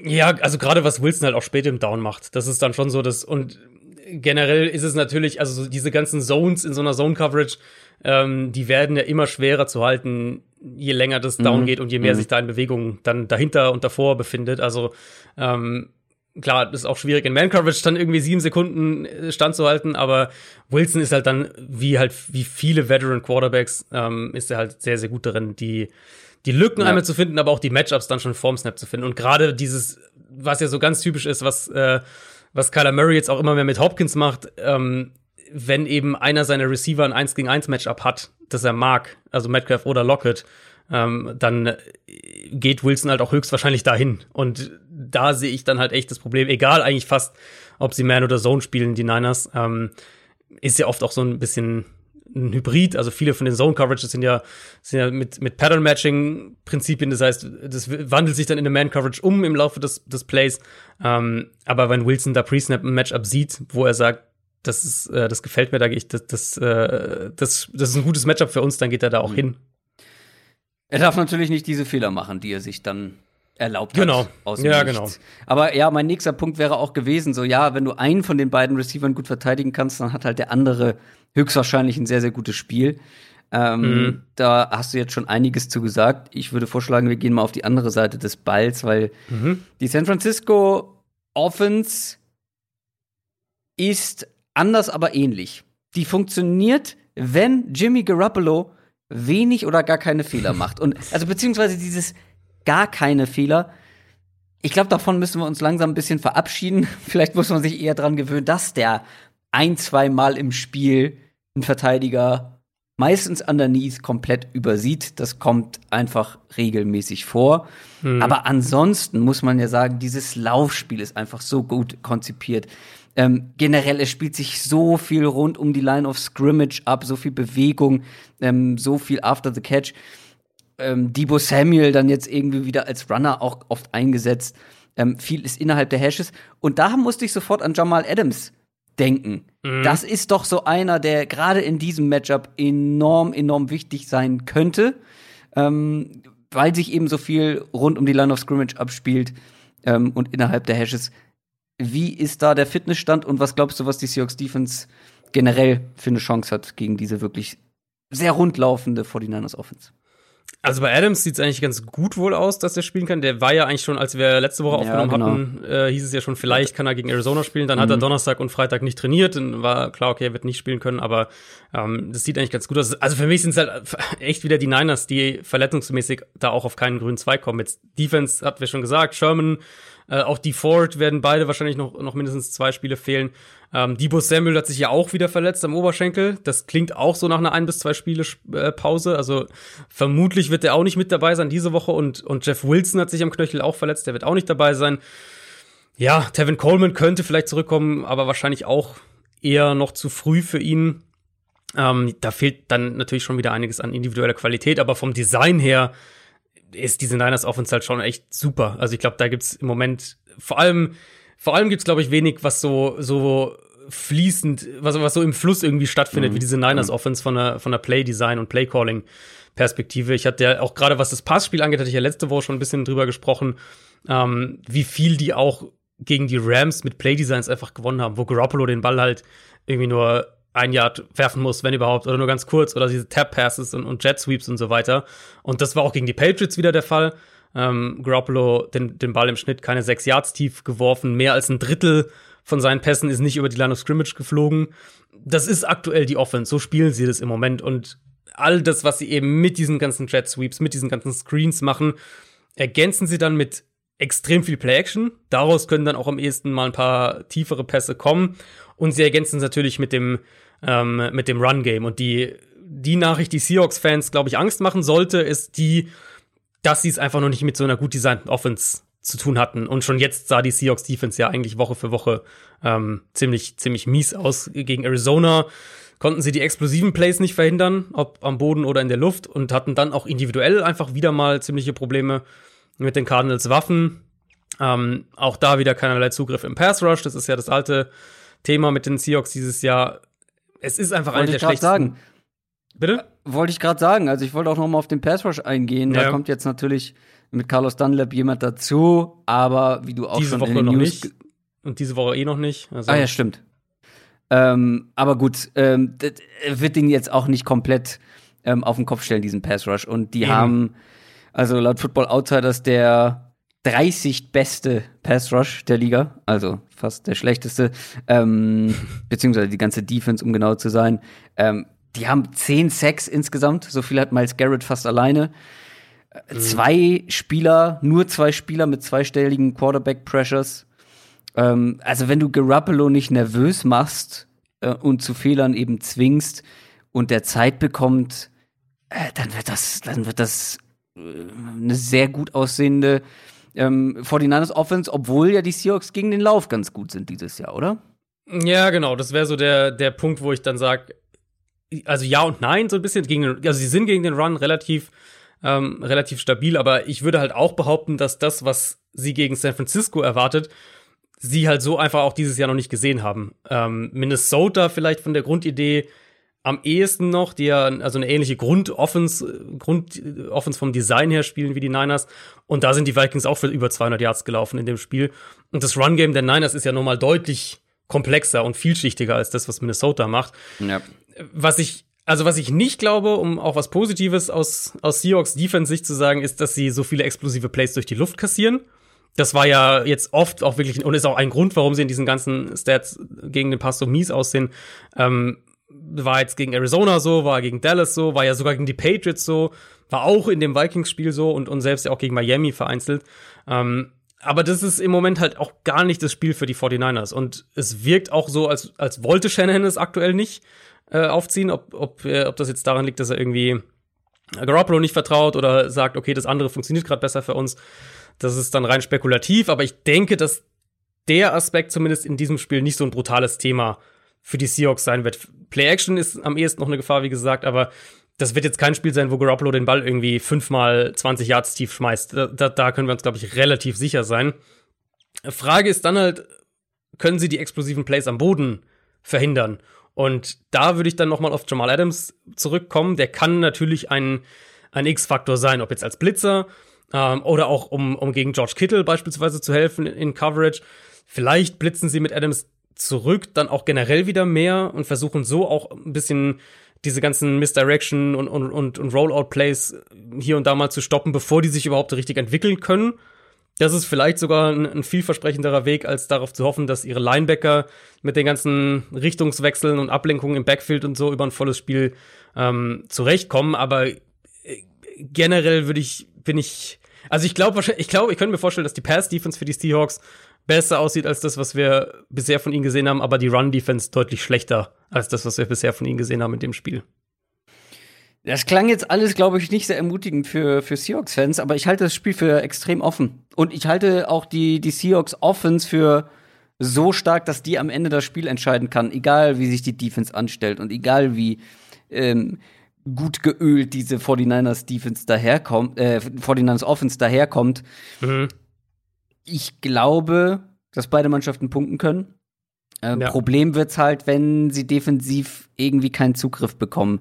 Wenn die Seahawks, äh, ich verwechsel heute äh, ständig irgendwie die Teams, wenn die 49ers laufen können, so wie sie gerne laufen wollen, dann wird's, glaube ich, zum Problem. Aber wenn sie die einigermaßen in Schach halten können, wenn sie Garoppolo zum Passen zwingen, zu Fehlern zwingen, dann Mhm. ist die eigene Offense, glaube ich, gut genug, um das zu gewinnen. Ich habe auch im Endeffekt auf Seattle getippt, eben rein aufgrund der eigenen Offense. Zwar in einem, also in einem High-Scoring-Game. Ich könnte mir vorstellen, dass die beide über 30 gehen in dem Spiel. Ähm, aber, also das, was du gesagt hast, würde ich genauso unterschreiben. Wenn du, wenn es halt schaffen, im Laufe des Spiels, dass irgendwann vielleicht das Run-Game nicht mehr ganz so effektiv ist oder aus anderen Gründen die Niners den Ball mehr werfen müssen, auch tiefer werfen müssen, dann hat Seattle, glaube ich, schon Ja. fast gewonnen. Also das ist im Moment schon noch immer noch, wo ich das, wo ich sage, da traue ich der Niners Offense dann nicht. Und klar, also die, die, die beste, der beste Quarterback und die, die gefährlichsten Wide Receiver Waffen, ähm, die sind bei den Seahawks. Das ist überhaupt keine Frage. Und insofern denke ich High Scoring, Jamal Adams ein, ein X-Faktor, wenn er dann zurückkommt und ja, knapper Seahawks-Sieg. Ich glaube, ich habe irgendwie sowas 33-30 getippt. Das, das ist so, ich könnt, also ich glaube, das wird High-Scoring und ich denke, dass äh, im Endeffekt dann die bessere, die individuell gefährlichere Offense das Spiel halt gewinnt. Sehr ausführlich haben wir jetzt über das Spiel der Woche gesprochen, sprechen wir über alle anderen Spiele, die es noch so gibt in Woche Nummer 8. Zum Beispiel Bills gegen Patriots. Die Bills haben sich gegen die Jets ja mehr gequält, als man das gedacht hätte. 5 mhm. 2 ist ihr Rekord. Die Patriots haben sich auch gequält, äh, aber von Anfang bis Ende und verloren haben sie vor allem gegen die 49ers. Deutlich. 2 und 4 stehen die New England Patriots jetzt. Ist ein Division-Matchup und könnte, glaube ich, so eine kleine Vorentscheidung sein. Ne? Also, wenn ja. äh, die Bills das gewinnen, vor allem dann sind sie weit weg. Dann stehen die Patriots 2 und 5. Dann sind die Bills nicht nur weit weg, ich glaube, dann sind für die Patriots auch die Playoffs sehr weit weg. Mhm. Und gerade wenn man offensiv wieder so gar nichts reißt und diese Offense ist aktuell ein Problem, du hast es vorhin schon mal ganz kurz angerissen. Ja. Also, die wurde ja gefeiert, so nach den ersten ein, zwei Wochen. Ähm, ich habe da schon gesagt, das ist irgendwie für mich die langsame Version der Ravens, aber jetzt ist es halt gar keine Version der Ravens mehr. Jetzt ist es nur noch langsam. Die Frage ist, geht das in, also ist das eine Tendenz, die sich jetzt weiterentwickelt? Waren die ersten Wochen vielleicht irgendwie ein Trugschluss? Oder können die Patriots jetzt doch noch mal sich da irgendwie vor allem in der Offensive rauskämpfen? Also generell die nächsten vier Wochen, glaube ich, sind für die Patriots so der, der Gradmesser, der mit Bills, Jets und Texans, mit den Ravens dazwischen. Also falls noch was geht in dieser Saison, dann wissen wir es nach diesem vier, dieser vier Spiele-Episode auf jeden Fall. Ähm, was die Offense angeht, für mich halt, also ein, der Hauptpunkt für mich ist nach wie vor, dass es keinen Plan B gibt. Das ist, ist das größte ja. Problem für mich. Aber jetzt gerade in dem Niners-Spiel war es eben so, dass halt der, das, also die, die Bestandteile, die sozusagen da sind für den Plan A, dass die halt auch nicht funktioniert haben. Die Offensive Line war ja eigentlich soweit wieder intakt. David Andrews zurück, der für viele auch so der wichtigste Spieler in, in dieser Line ist. Shaq Mason zurück. Ähm, trotzdem konnten sie den Ball weitestgehend überhaupt nicht laufen. Haben es auch vor allem mit, mit Cam haben sie es fast gar nicht versucht. Er hatte drei designte Runs für elf Yards in dem Spiel. Und dann ist halt alles schwierig. Alles muss irgendwie hart erarbeitet werden in der Offense. Und die einzige Waffe, die du irgendwie hast, oder die einzigen beiden Waffen, die du irgendwie haben, sind halt Edelman und White. Und ich habe es ja eben schon beim Niners-Part gesagt, wenn die Niners haben halt diese, diese kurzen Pässe, gerade auch zu White, haben sie sehr aggressiv gespielt. Edelman haben wir mehrfach gesehen, dass der eins gegen eins von einem Linebacker gecovert wurde. Und dann ist halt einfach Feierabend. Also da, da, dann geht halt nichts in der Offense. Und klar, Cam war auch selbst richtig mies, wurde auch immer schlechter im Laufe des Spiels, dann auch mehrfach zu spät mit seinen Reads, sehr, sehr ungenau mit seinen Pässen. Ähm, was ich sagen würde, die Niners habe ich ja eben auch schon ein bisschen durchklingen lassen, die Niners haben halt trotz all der Ausfälle immer noch eine sehr gute Run-Defense. Das muss man ihnen lassen. Die Bills absolut überhaupt nicht. Im Gegenteil, das ist eine der, ja, ich würde sagen, sechs, sieben schlechtesten Run-Defenses in der NFL aktuell. Insofern vielleicht können die Patriots den Ball wieder laufen.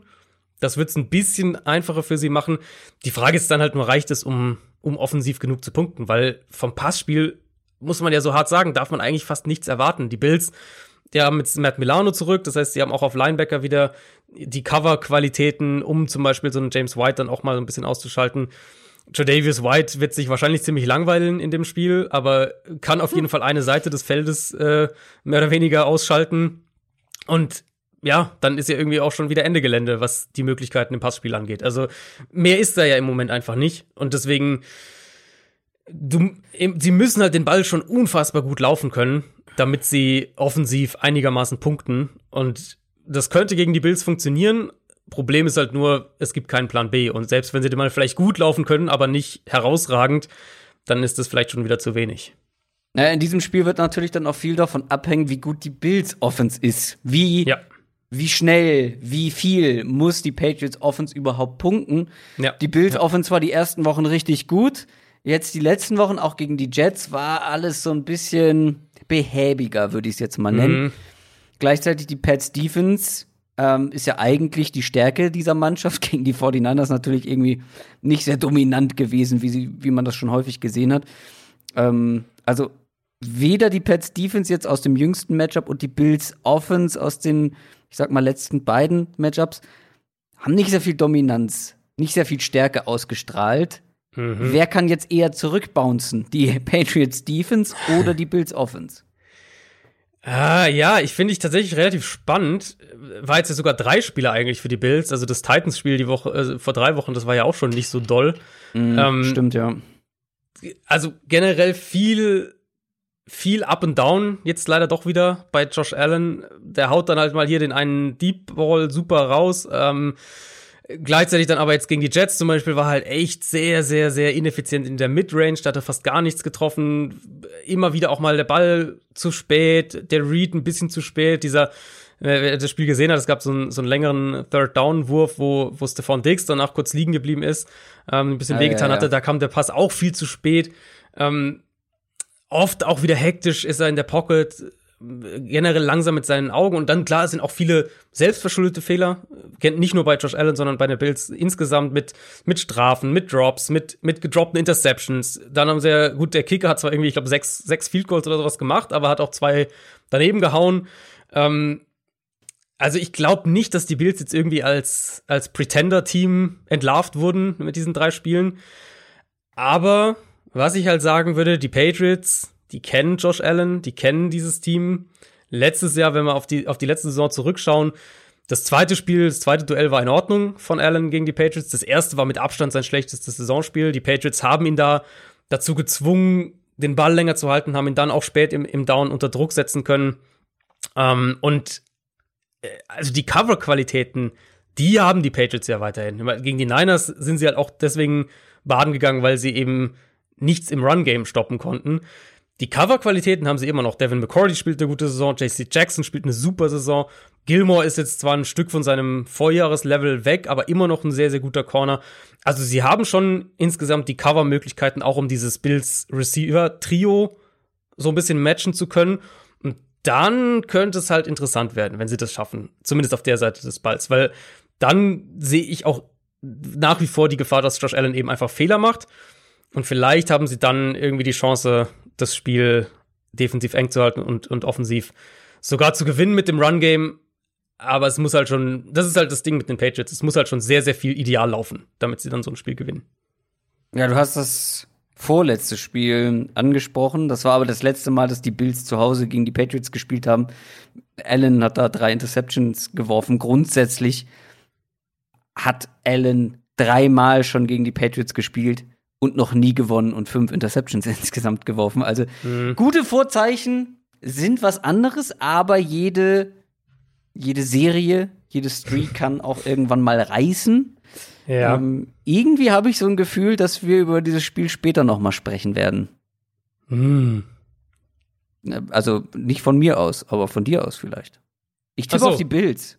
Ich, ich bin ja logisch. Nee, nee, ich tippe logischerweise tippe ich auf die Bills. Ich habe gesagt, die Bills sind ein 8 und 8 Team. Äh, die Patriots, es geht heute nur so weiter. Die Patriots sind ein 8 und 8 Team und die Bills gewinnen die Division, also müssen sie auch dieses Spiel gewinnen. Gar keine ja. Frage. Ja, ich, also ich, ich habe auch auf die Bills getippt. Ähm, ich denke halt, dass es, dass es sehr low scoring sein wird, ähm, weil die Patriots versuchen werden, wenn die Patriots Offense irgendwas hinkriegt, dann werden es eher mit langen Drives sein. Und ich glaube, die Patriots Defense wird das Spiel schon so ein bisschen eng halten. Aber halt so ein 2017 oder sowas für Buffalo, das ist so grob mein, mein Gefühl für das Spiel. Kommen wir zu den Bengals und den Titans. Die 1, 5 und 1 Bengals haben gegen die Browns in einem sehr verrückten Spiel verloren. Die Titans haben gegen die Steelers verloren. Das war die erste Saisonniederlage nach fünf Siegen. Komplette Gegensätze auf dem Papier. Bengals sind aber besser als ihr Rekord. Ich habe es schon mal mhm. hier gesagt und ich sage es nach dieser Woche wieder, die belohnen sich einfach nicht. Willst du noch nach dem nach der Ibisevic-Referenz, möchtest du noch eine Fußballreferenz? Unbedingt. Die Bengals sind ähm, wie Borussia Mönchengladbach in der Champions League. Die machen Spaß, die sind unterhaltsam, die spielen richtig gut gegen große Teams als Außenseiter, aber sie gewinnen ihre Spiele nicht.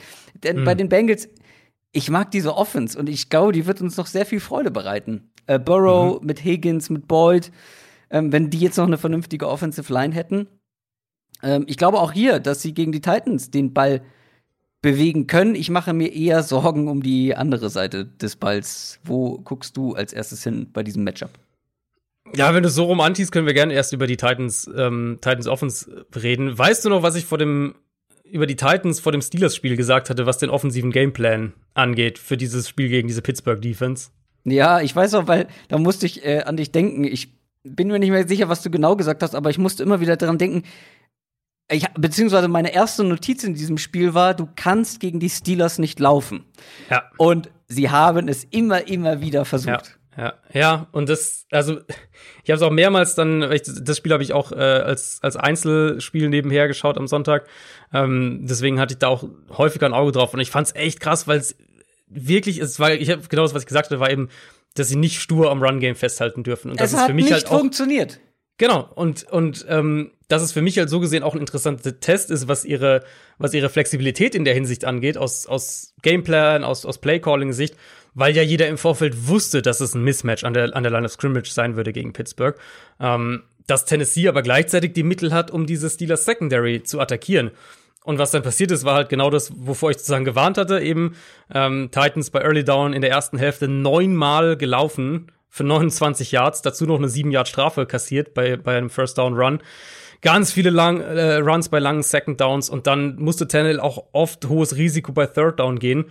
Ähm, aufs ganze Spiel gesehen, Run Game hat fast überhaupt nicht, also fast auch in keiner Szene funktioniert. Aufs ganze Spiel gesehen hat es gar nicht funktioniert. Und vom Grundsatz her mag ich ja eigentlich viel von dem, was Tennessee offensiv machen will. Dieses Outside-Zone-Scheme mit dann Tannehill als Deep Play-Action-Passer, das funktioniert eigentlich super. Henry ist auch ein super Back für diese Offense. Aber die Titans haben mir halt jetzt wirklich zum wiederholten Mal einfach gezeigt, dass sie anders nicht spielen wollen. Zumindest, dass sie keinen Plan B haben, dem sie so vertrauen. Aber Vielleicht kann man es auch so sagen. Ähm, ja. Ich weiß nicht, ob ich, ich, ich verstehe, ich verstehe deinen Punkt total.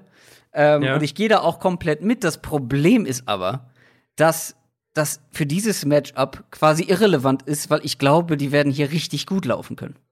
Das könnte ich mir halt auch vorstellen. Also für dieses Matchup könnte ich mir das auch sehr gut vorstellen. Ähm, die Bengals haben ja auch gerade gegen eine, gegen eine äh, schematisch nicht unähnliche Offense gespielt mit den Browns, die ja auch viel, viel dieser Grundsäulen verwenden. In dem Spiel konnte Cleveland den Ball tatsächlich gar nicht so gut laufen, wie ich gedacht hatte, aber das Play-Action-Passspiel hat super funktioniert.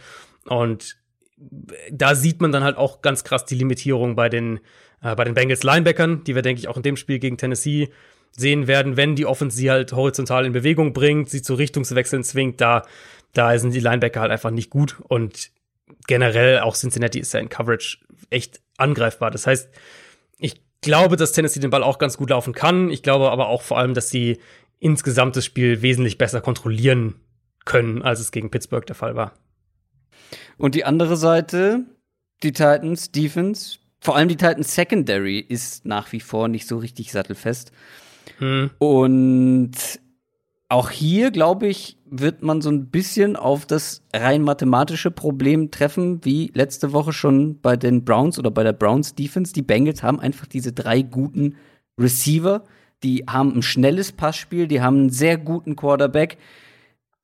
Auch wenn, wenn die O-Line quasi mehr oder weniger nicht existent ist, ähm, wenn du diese Passing Offense oder diese ja, diese, diese Playmaker in der Passing Offense nicht matchen kannst mit deiner Secondary, dann mhm. gibt's ein Problem. Und ich glaube auch, dass die Titans hier in dem Sinne ein Problem bekommen könnten. Ja, äh, auch da kann man ja eigentlich das Steelers-Spiel noch mal so ein bisschen benutzen. In dem Fall dann aus, aus der anderen Perspektive. Tennessee hat es defensiv sehr zurückhaltend gespielt. Die haben wenig Press-Coverage gespielt. Die waren relativ eindimensional in ihrem Pass-Rush, außer bei Third Down. Da haben sie ein bisschen mehr geblitzt. Und das Resultat war aber halt oft, gerade in der ersten Halbzeit, als diese, äh, diese Steelers-Offense so rund lief, dass, dass die Big Ben nur selten unter Druck setzen konnten und die Steelers halt viele offene Receiver für dieses schnelle Spread-Kurzpassspiel hatten. Und das ist ja durchaus was, was Cincinnati auch gerne machen will. Ähm, beziehungsweise auch machen muss irgendwo, um ihre Offensive Line zu verstecken, die ja jetzt auch noch ziemlich angeschlagen ist. Die haben jetzt am Sonntag ja mehrere Offensive Linemen verletzungsbedingt auch noch verloren. Allen voran Jonah Williams, bei dem äh, es wohl eine Verletzung ist, ist im Halsbereich eine Verletzung. Da ist noch offen, ob der diese Woche schon wieder spielen kann. Also, das wird eher noch übler ähm, und da müssen die Bengals schon auch ein bisschen aufpassen, dass, dass Burrow nicht anfängt, hinter dieser Line schlechte Tendenzen zu entwickeln und dann irgendwann im schlimmsten Fall auch der sauberen Pocket nicht mehr vertraut. Das wäre so der Worst Case. Tennessee ist ja wirklich kein dominantes Pass-Rush-Team. Aber wenn ich dann mir so Matchups anschaue wie Jeffrey Simmons gegen Alex Redmond, den Right Guard der Bengals, das kann halt ganz übel für Cincinnati sein. Plus, falls Jonah Williams spielt, er fehlt, spielt wahrscheinlich ein Fred Johnson auf Left Tackle. Da können sie dann Clowny dagegen stellen. Boah, mm. ja. Und ja. Ähm, Bobby Hart auf Right Tackle fehlt diese Woche auf jeden Fall. Also eigentlich, eigentlich haben die, die Titans da wirklich keine Ausrede, äh, um nicht auch im Pass Rush richtig gut aufzutreten. Plus Joe Mix, Joe Mixon wahrscheinlich auch nochmal ausfallen wird. Also ja, da wird's dann halt schon echt schwierig, auch wenn du mit deinem Punkt recht hast, das Receiver-Corner-Matchup ja. ist eigentlich gar nicht so schlecht für die Bengals. Ja, aber wenn diese O-Line halt quasi nicht da ist, ja, so, ja. Ähm, dann wird's auch für einen Joe Burrow schwierig. Ich bin sehr gespannt. Ähm, ich gönne den Bengals tatsächlich aktuell jeden Sieg, jede Belohnung sozusagen äh, für ihre guten Leistungen. Aber ich habe es mir hier auch genauso notiert. Die Titans werden einfach eine Nummer zu groß sein, offensiv mhm. und defensiv für diese Bengals. Wollen wir weitermachen? Mit Gerne. den Browns und den Raiders. Ich äh, habe gerade schon wieder gesehen, mein Mikrofon ist ganz schön laut eingestellt. Ich hoffe, ich habe nicht gezerrt zwischendurch. Wenn ja, entschuldige ich mich schon mal vorab dafür. Also Browns und Raiders. Die Browns haben gewonnen. Nur zum Teil überzeugt. Trotzdem, sie stehen 5 und 2. Sehr beachtlich. Mhm. Die Raiders waren chancenlos gegen die Tampa Bay Buccaneers. Da steht man jetzt 3 und 3. Ich bleibe vor allem bei den Raiders skeptisch. Bei den ja. Browns auch mehr oder weniger, äh, die ja jetzt ohne Odell Beckham Jr., ich habe es ja schon in den News gesagt, geschadet hat es irgendwie Baker Mayfield vor allem nicht so wirklich. Wenn er jetzt an diese zweite Halbzeit ansetzen kann, ähm, die war nämlich deutlich besser. Da waren noch ein paar richtig gute Pässe mit dabei, gerade der letzte natürlich, der dann ähm, ja, den Sieg gebracht hat. Und warum ich vor allem bei den Raiders skeptisch bleibe, ist zum einen die Offense, aber wenn wir jetzt erstmal auf, auf das andere Matchup gucken, mit der Defense. Diese Raiders Secondary und generell diese ganze, ja.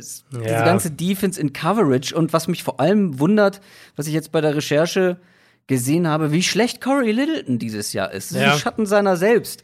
Den Hab haben wir ja wirklich als einen der besten ähm, Free Agent Signings irgendwie angepriesen, hm. weil er es ja auch über Jahre gezeigt hat bei den Rams, dass er ein richtig guter Coverage Linebacker sein kann. Aber der hat die meisten Yards der ganzen Defense zugelassen individuell. Und das als Linebacker, das ist, also, ähm, ich weiß nicht, äh, du hast das vielleicht mehr im Auge, aber es ist doch schon sehr, sehr unüblich, oder? Dass ein Linebacker die meisten Yards in Coverage zulässt, müsste doch eigentlich eher ein Cornerback sein. Naja, 41 Targets in seine Richtung, 31 das, zugelassene genau. Catches. Ja, ja. Ähm, das ist auch krass. Ähm, er wird allerdings auch oft in sehr ungünstige Matchups geschickt, wenn ich das richtig gesehen habe. Also auch sehr oft gegen Slot Receiver, gegen den Chris Godwin, gegen den Nicole Hartman. Da muss man ihn dann auch ein bisschen in Schutz nehmen. Natürlich sieht er da als Linebacker nicht besonders gut aus. Ähm, ich bin sehr gespannt, wie die Browns das ausnutzen können, ähm, aus, ja, wie sie es insgesamt ausnutzen können mit ihren Tight Ends, die sie sehr intensiv einsetzen, mit Jarvis Landry, der auch im Slot spielen kann. Also, ähm, ich habe jetzt quasi Corey Littleton so als als Negativbeispiel rausgesucht, aber diese ganze Secondary ist einfach in der Luft schlagbar. Ja, so ein bisschen für mich das, was ich ganz gleich beim ersten Spiel gesagt hatte, wo Panthers Offense gegen Falcons Defense, das ist so ein Matchup, wo, wo es eigentlich für die Raiders irgendwie überhaupt nicht passt. Also, oder andersrum formuliert, wo für die Browns sehr, sehr viel passt. Ja, äh, genau. Das Spiel, wo du gerade gesagt hast, das zweite Halbzeit, das war ja sogar noch deutlich mehr. Also die ersten zehn Spielminuten waren absolut verheerend für die Browns Offense. Da hatten sie drei Strafen. Baker Mayfield war 0 von 5 plus eben die Interception direkt beim, oder, oder ein Einwurf davon, die Interception direkt beim ersten Pass. Und danach hat er ja einfach mal einen neuen Franchise-Rekord aufgestellt mit 18 Completions in Folge, vier Touchdowns, dann kam noch einer dazu. Ähm, also das war mal ein Spiel, wo, wo Mayfield auch wirklich während einer Partie aus so einem Loch rauskam. Mhm. Und das haben wir von ihm einfach nicht so wahnsinnig oft bisher gesehen, zumindest seit seiner Rookie-Saison dann nicht mehr. Gleichzeitig auch an der Stelle muss man echt noch mal sagen, großes Lob an, an Kevin Stefanski, an diese Offense, wie das alles designt ist. Äh, Pro Football Focus, die messen ja, wie wie häufig der Quarterback auch zum zweiten oder zum dritten Read geht in, in einem Play. Und in dem Spiel gegen die Bengals ist Mayfield zweimal zum zweiten Read gegangen nach dem Snap. Also er konnte fast immer direkt auch zum ersten Read gehen und, und den Ball dahin werfen. Gleichzeitig hat er den Ball trotzdem auch oft tief geworfen. Das, das spricht natürlich alles dafür, dass die Offense sehr, sehr gut ja, von, von ihrem Design, von von den Matchups, die sie forciert haben, auch funktioniert hat. für das Matchup hier ist das halt, wie gesagt, für die Raiders eine absolute, eine, eigentlich eine absolut übles, eine absolut üble, üble Geschichte. Die sind Ja. im unteren Ligaviertel, was Pressure Percentage angeht, also wie häufig sie den Quarterback unter Druck setzen. Sie sind im unteren Ligaviertel, was Yards, zugelassene Yards nach dem Catch angeht, was Blitz Percentage angeht, was Turnover Percentage angeht und auch was die, die prozentuale Quote angeht, bei wie vielen Drives die gegnerische Offense punktet.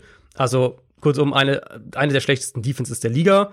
Ähm, du hast Corey Littleton schon angesprochen, ist ein Problem in Coverage. Das heißt, die sollten auch da auf dem Linebacker-Level für Play-Action echt anfällig sein. Ähm, vor allem haben sie halt auch eine der schlechtesten Defenses gegen den Run. Sprich, ich glaube, Cleveland wird genauso spielen können, wie sie es wollen. Also genau nach ihrem Plan A sozusagen spielen können. Und wenn da, ähm, da, um das Matchup noch rund zu machen, also Littleton, Austin Hooper wird ja wohl noch mal fehlen, aber Harrison Bryant hat den ja letzte Woche auch sehr gut vertreten. Insofern, ich sehe auf der Seite des Balls echt relativ wenig Chancen, dass die Raiders das irgendwie äh, in den Griff kriegen oder, oder Low-Scoring halten. Ja, das ist ähm, der eine Grund zur Skepsis bei mir, die Defense, aber auch die Offense. Also, die ist einfach nicht konstant. Auf die kannst du dich nicht verlassen. Hm. Und vor allem, was mich so ein bisschen enttäuscht, ist, die Rushing Offense ist nicht so gut, wie sie sein müsste. Mit diesem Running Back, mit dieser O-Line aber auch. Ähm, ja, und ich weiß nicht, also jetzt treffen sie auf die Browns Defense, die hat so ihre Probleme. Ich habe ja letzte Woche ähm, gesagt, die Browns haben nur einen guten Cornerback und die Bengals da in diesem Matchup hatten irgendwie halt drei gute Receiver. Das ist ja halt nicht so wirklich, ne? Also, weil die Raiders haben nicht drei gute Receiver. Da könnte das bei den Browns defensiv in der Secondary schon reichen, weil ich sehe nicht so richtig, wo hier die Mismatches zugunsten der Raiders herkommen sollen. Sag jetzt nicht Henry Rux, weil auch der spielt nicht konstant, also beziehungsweise wird nicht konstant eingebunden. Wahrscheinlich auch nicht so, wie du dir das wünschen würdest. Der hat jetzt nur, äh, nur einmal fünf Targets in einem Spiel, ansonsten unter fünf Targets in einem Spiel gesehen. Ist ja auch mehr so der Deep Threat. Vielleicht ein Daryl Waller? Ja, Waller wäre wär meine erste Antwort. Also Waller gegen diese Browns Linebacker. Das sehe ich Ja. schon als ein Mismatch zugunsten der Raiders, als das größte Mismatch eigentlich auch in dem Spiel. Ruggs bin ich sehr gespannt, wie oft sie dann äh, Denzel Ward gegen den stellen. Das könnte ein super spannendes Matchup werden. Es ist halt einfach, also äh, Ruggs hat ja jetzt oft nicht oder hat mehrere Spiele schon verpasst dieses Jahr, aber es ist halt trotzdem einfach eine andere Offense mit ihm auf dem Feld. Und wenn die Browns diesen Faktor so ein bisschen in den Griff bekommen können, dann zwingst du andersrum gedacht dieser Raiders Offense halt auch wiederum ein anderes Gesicht dann auf als das, was sie gerne hätten. Also er ist eben, du hast schon gesagt, vertikaler Receiver, hat jetzt nur 14 Tages, Targets bisher dieses Jahr, davon waren aber sieben über 20 Yards tief, also wirklich ganz klar die vertikale Waffe und er öffnet halt diese Offense dadurch auch und öffnet dann halt auch Räume für, für das Quick Passing Game, für das Run Game. Ähm, deswegen bin ich sehr gespannt, wie die Browns versuchen, den Faktor wegzunehmen. Ansonsten so der, der andere Punkt für mich ist, wie viel können sie ihn unter Druck setzen, Derek Carr, äh, gegen die Bucks. Also was man Carr zugutehalten muss, er ist auch gegen diese Defense tief gegangen, das muss man sagen. Aber er war halt so krass limitiert dann gegen Pressure und die Bucks haben ihn halt auch ordentlich unter Druck setzen können. Das heißt, die Frage eben, können die Browns das auch machen? Ähm, die Tackles, die Offensive Tackles für die Raiders sind ja eigentlich ganz ordentlich, zumindest falls, falls Trent Brown dann auf Right Tackle auch wieder spielen kann.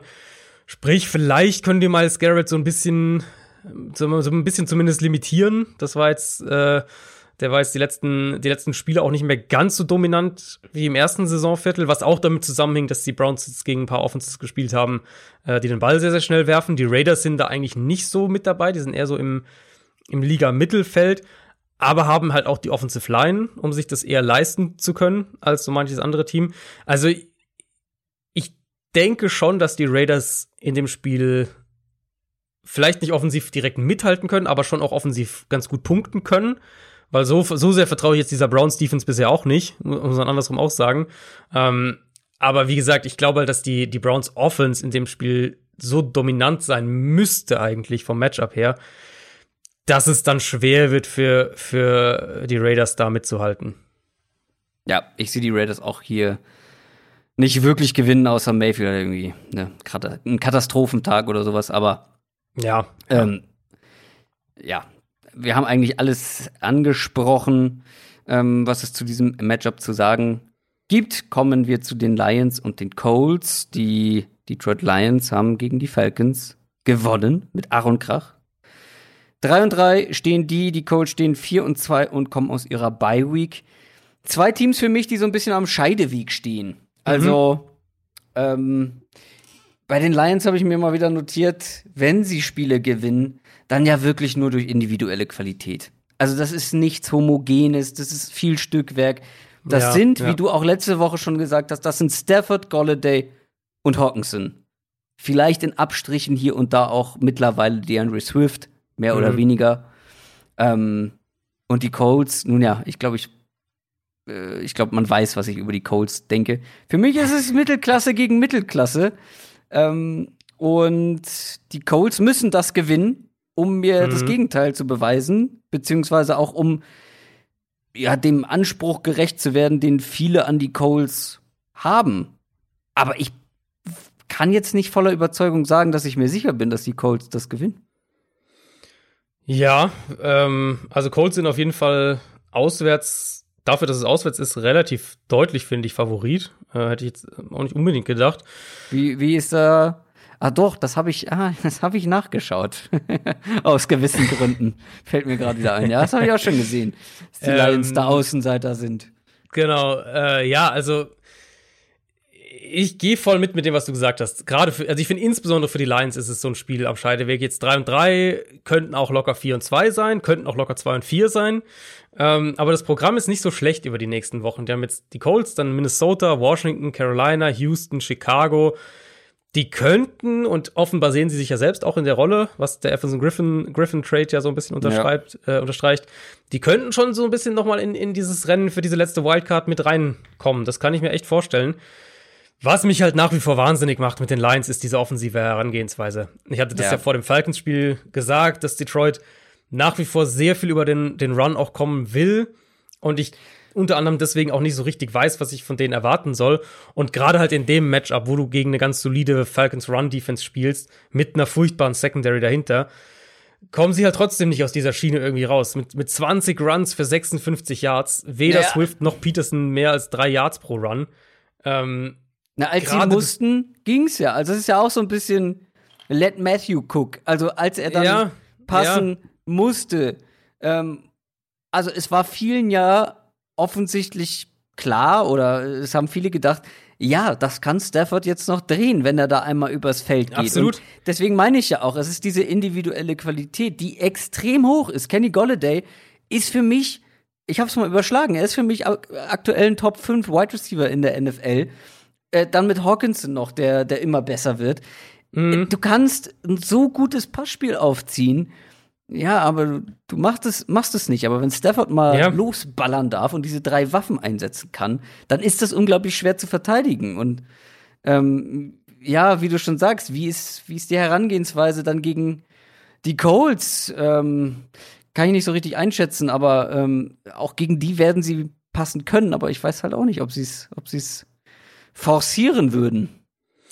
Oder werden. Das ist, also im Prinzip kann man die kann man die die Prämisse kann man eigentlich genau auf das Matchup übertragen. Die Colts mit ihrer Defensive Line, die haben eine sehr gute Run Defense mit den Linebackern auch dahinter und also ich für mich ist nach wie vor das Wort, was ich am, am ehesten benutze für die für die Colts Pass Defense irgendwie, das ist unangenehm gegen die zu spielen, weil du musst ein gewisses Maß an Geduld mitbringen. Du brauchst eine halbwegs solide Offensive Line, aber dann sind sie schon auch zu knacken da. Und an sich sind die Lions ja dafür auch ganz gut ausgerüstet. Eben, du hast gesagt, Hawkinson ist echt so, so ein Fixpunkt in der Offense mittlerweile. Ähm, klar, die können mit, mit Golladay und Marvin Jones auch können die jederzeit Big Plays hinlegen, die dann das, so ein Spiel auch öffnen oder, oder das Feld mal umdrehen. Aber gerade eben mit Hawkinson, mit Swift, mit Amendola, die können im Kurzpassspiel ja schon auch Schaden anrichten. Ja. Und das, das sollten sie eigentlich, wenn das, wenn das dann nötig sein sollte, eben gegen Indianapolis auch diese längeren Drives hinlegen können ist halt einmal die Frage, inwieweit sie das zu spielen wollen. Und dann so der andere Punkt eben um das, um das Matchup, wo ich dann sage, da kann man das Matchup dann ein bisschen abschließen. Die Offensive Line der Lions ist gut im Run-Blocking, aber sie haben jetzt echt relativ regelmäßig ihre Wackler in Pass-Protection. Kann denn Indianapolis vielleicht wirklich mit dem Four-Man-Rush konstant Druck machen? Das wäre für mich so der Punkt, wo ich sage, da kann Indianapolis vielleicht defensiv das Spiel in die Hand nehmen. Aber ansonsten, ähm, ja, finde ich, ich finde die Lions Offense einfach frustrierend, weil gerade inzwischen, jetzt wo Stafford auch wieder besser spielt, die ersten Spiele war er ja auch einfach nicht gut, aber gerade wo er jetzt inzwischen auch wieder deutlich besser spielt, ähm, müsstest du halt das Spiel auch wieder viel mehr darüber aufziehen und bisher machen sie es halt echt nicht. Nee. Ja, und auf der anderen Seite Rivers, Licht und Schatten eigentlich dieses Jahr. Mhm. Ähm, wenn wir uns an das Spiel da vor der Bye Week erinnern, gegen die Bengals. Ähm, da war Licht und Schatten in einem Spiel. Ist ja so ein bisschen die Frage, mhm. was man bekommt, aber gegen diese Lions Defense, ich bin sehr gespannt darauf, wie dann letztendlich für den Rest des Jahres der Pass Rush sich vielleicht entwickeln kann, aber trotzdem, diese Lions Defense verteidigt ja nicht besonders viel, also ähm, könnten könnten hell erleuchtete Tage für Philip Rivers werden oder hell erleuchtete Stunden vielmehr. Ähm, aber ich bin mir da bei ihm halt auch nicht sicher. Deswegen, also bei ja. beiden so ein bisschen dieses, diese, da schwingt so diese Mittelklasse mit, dieses, man kann sich auf nichts verlassen. Ja, finde ich witzig, dass du so, so äh, dein, dein, dein Intro zu der Seite des Balls so gedreht hast, weil bei mir steht hier äh, unter anderem, dass ich, also normalerweise, wenn wir in Woche 8, Woche 8 gehen, Woche 9 gehen, so diese Mit, äh, Mitphase der Saison, habe ich eigentlich zu jeder Offense und Defense ein ganz gutes Gefühl, so grob was da vielleicht ja, nicht aber ich stimmt, finde, also vielleicht Bitte? Es gibt, ich, es gibt immer die Teams, die ich wirklich quasi bis zum Ende der Saison nicht greifen kann. ähm, ja. Das sage ich hier ja auch gerne mal. Und hier sind es tatsächlich beide Mannschaften, beziehungsweise bei den Lions können wir sie schon greifen, wir verstehen es nur nicht.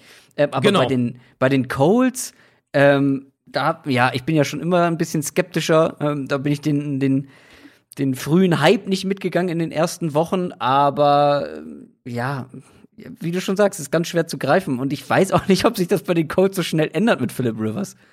Ja, nee, das ist genau der Punkt. Also, äh, wie gesagt, normalerweise irgendwie ein Gefühl, was, was dann vielleicht auch nicht immer stimmt oder was sich dann auch ändern kann im Laufe der Saison, aber halt so ein Eindruck, was die machen wollen, wie die spielen und so weiter und so fort. Und bei den Colts fehlt mir das irgendwie. Die Offensive Line ist gut, wenn auch nicht so dominant, wie wir vielleicht gedacht haben. Das Run-Game ist okay, aber auch nicht mehr. Tibor Hilton spielt eine ganz komische Saison, ähm, macht auch irgendwie viele Fehler. Und dann machen sie halt doch im Endeffekt irgendwie ganz viel über diese kurzen Pässe, Running Backs, Tight Ends.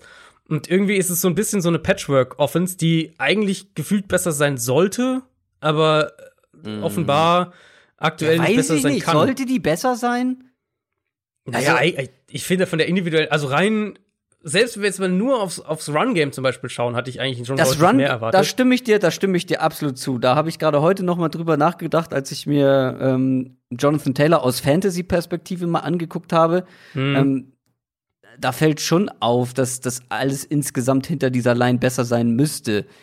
Ja, aber das aber ist halt der Punkt. Also die Line ist auch einfach nicht so gut, wie wir dachten. Und sie ist auch in Pass Protection. Also sie ist immer noch gut, aber sie ist halt nicht Top 3 Elite mhm. gut. Und das mhm. merkst du eben Klar, im Run-Blocking noch mehr, aber du merkst auch in Pass Protection spielt dann vielleicht doch alles zusammen. Vielleicht ist Frank Reich deswegen auch ein bisschen vorsichtiger, callt weniger von diesen vertikalen Dingern, wenn sie es nicht unbedingt müssen, weil sie irgendwie aufholen müssen. Ähm, was ja gegen die Bengals eigentlich ganz gut aussah, dann als sie es mal machen mussten. Aber ja, irgendwie, wie gesagt, fühlt sich alle so ein bisschen zusammengestückelt an und irgendwie, als würden sie so spielen, oder als würden sie auf eine Art spielen, wie sie eigentlich gar nicht spielen wollen. Ich finde, so fühlt sich so ein bisschen an mit der Colts Offense und Lions Defense. Also, ich finde, war jetzt auf jeden Fall verbessert, die letzten Spiele. Leichte Tendenz, zu, leicht verbesserte Tendenz. Die haben mit Jamie Collins auf jeden Fall eine, eine Antwort auf das Kurzpassspiel, das die Colts wahrscheinlich wieder aufziehen wollen und könnten diese Woche auch Justin Coleman, den Slot Corner, ähm, und auch Desmond Trufant zurückbekommen. Das wäre natürlich auch nochmal ein deutliches Upgrade für die, für die Coverage Unit. Also, ja, ich, also, ich könnte mir schon vorstellen, dass die Colts da auch wieder offensiv so ein bisschen Probleme kriegen. Ja, ich bin sehr gespannt. Vielleicht, ganz vielleicht sprechen wir über dieses Spiel später nochmal. ähm, ich weiß es noch nicht, ich habe mich noch nicht entschieden. Ah, okay, okay. Packers Vikings. Wir haben das Bounce-Back-Spiel für Aaron Rodgers gesehen. Die Packers stehen 5 und 1 nach dem Sieg gegen die Texans. Die Vikings kommen aus einer Bye-Week. Davor haben sie verloren gegen die Falcons. Stehen jetzt 1 und 5. Auf dem Papier sind das Gegensätze und ich befürchte auch, das wird man auf dem Platz sehen. Also, ich meine, wie soll die Vikings Defense, aus der jetzt auch noch ein weiterer Bestandteil gerissen wurde, diese Packers Offense verteidigen, wenn Rodgers so spielt, wie er das bisher in dieser Saison bis auf das eine Spiel gemacht hat? Ähm, also, woher soll Pressure kommen? Wer soll den Lauf verteidigen? Egal welcher Running Back da jetzt unterwegs ist, ob Aaron Jones oder Jamal Williams oder sonst wer. Wer soll Devonte Adams verteidigen? Ich sehe hier einfach wenig Möglichkeiten für die Vikings überhaupt irgendwas zu verhindern. Blitzen einfach jeden Snap. Jeden Snap blitzen. nein, ja, äh, aber das, nein, das war, schon, also ja, das hast du mir schon spaßeshalber äh, bei WhatsApp geschrieben. Ja. Da musste ich sofort dran denken, ja, try it. Das Problem ist dann einfach, dann wird Aaron Rodgers immer schön nach hinten taumeln, äh, den Blitz ausweichen und zu, die Bälle zu seinem Running Back werfen. Und die können auch einigermaßen den Ball fangen, gerade wenn es Aaron Jones ist. Ähm, aber auch ein Jamal Williams hat jetzt einige Bälle gefangen und was draus gemacht. Also, ah, wie gesagt, sag mir, sag mir, wo die Vikings oder wie die Vikings hier irgendwas verteidigen sollen. Ja, gut, ganz, also ganz so, ganz so easy würde ich es zu Rogers nicht sagen, weil wir haben, also was wir gesehen haben, was funktioniert hat, war ja eben dieser ultra aggressive Ansatz der Bugs, ähm, die am Anfang, in der Anfangsphase von dem Spiel noch, noch irgendwie viel, viel Man-Coverage gespielt haben, dann auch mal versucht haben, das mit Zone-Coverage zu mixen, mit dem Foreman-Rush.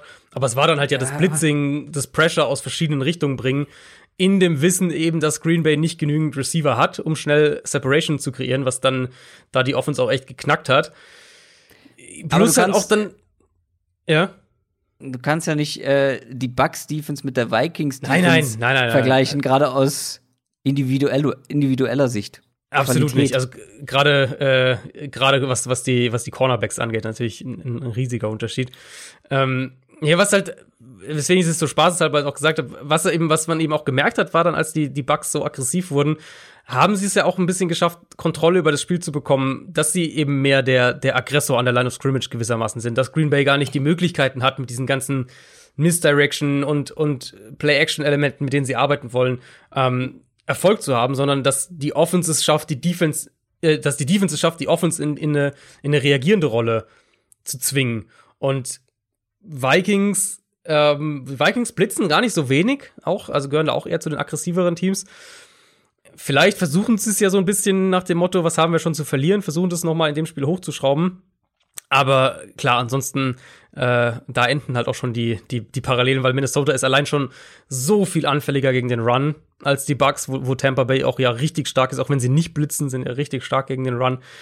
Sie haben, die Vikings haben nicht die individuelle Qualitäten der Defensive Line, jetzt eben noch ohne Yannick Ngakwe und sie haben halt auch nicht die Cover-Qualitäten auf Cornerback. Und dann wird's natürlich problematisch. Houston letzte Woche ist ja echt dann letztlich auch auseinandergefallen, weil sie Davante Adams nicht eins gegen eins covern konnten und offensichtlich auch keinen vernünftigen Plan B hatten. Ganz so schlimm, denke ich, wird es gegen Minnesota nicht werden. Dafür halte ich dann doch zu viel von Mike Zimmer, aber es sollte halt eigentlich ein Spiel sein, wo Rogers einmal aus Play-Action heraus gut auch tief attackieren kann.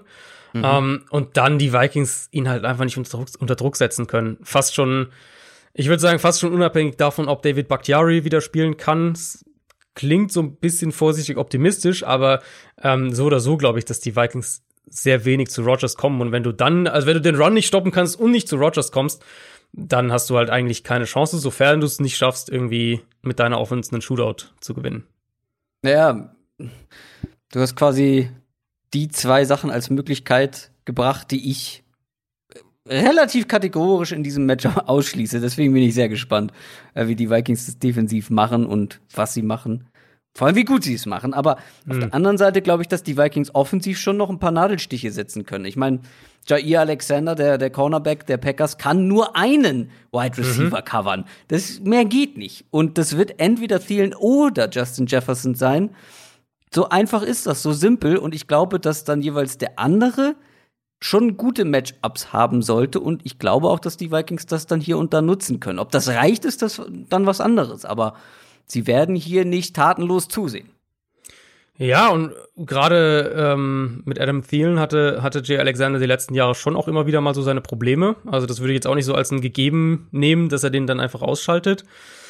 Plus, du kannst halt gegen die Packers auf jeden Fall den Ball laufen.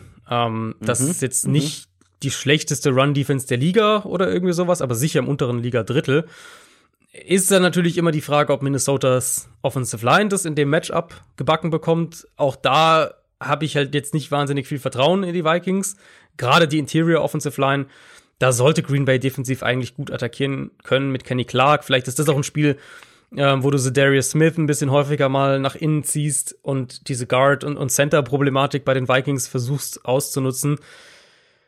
Ansonsten, also ja, Run-Game vielleicht. Delvin Cook hat ja wohl sogar eine Chance zu spielen. Der soll jetzt ein, zwei Mal trainieren und dann wollen sie entscheiden, ob er vielleicht schon fit ist. Also der könnte in dem Spiel wiederkommen.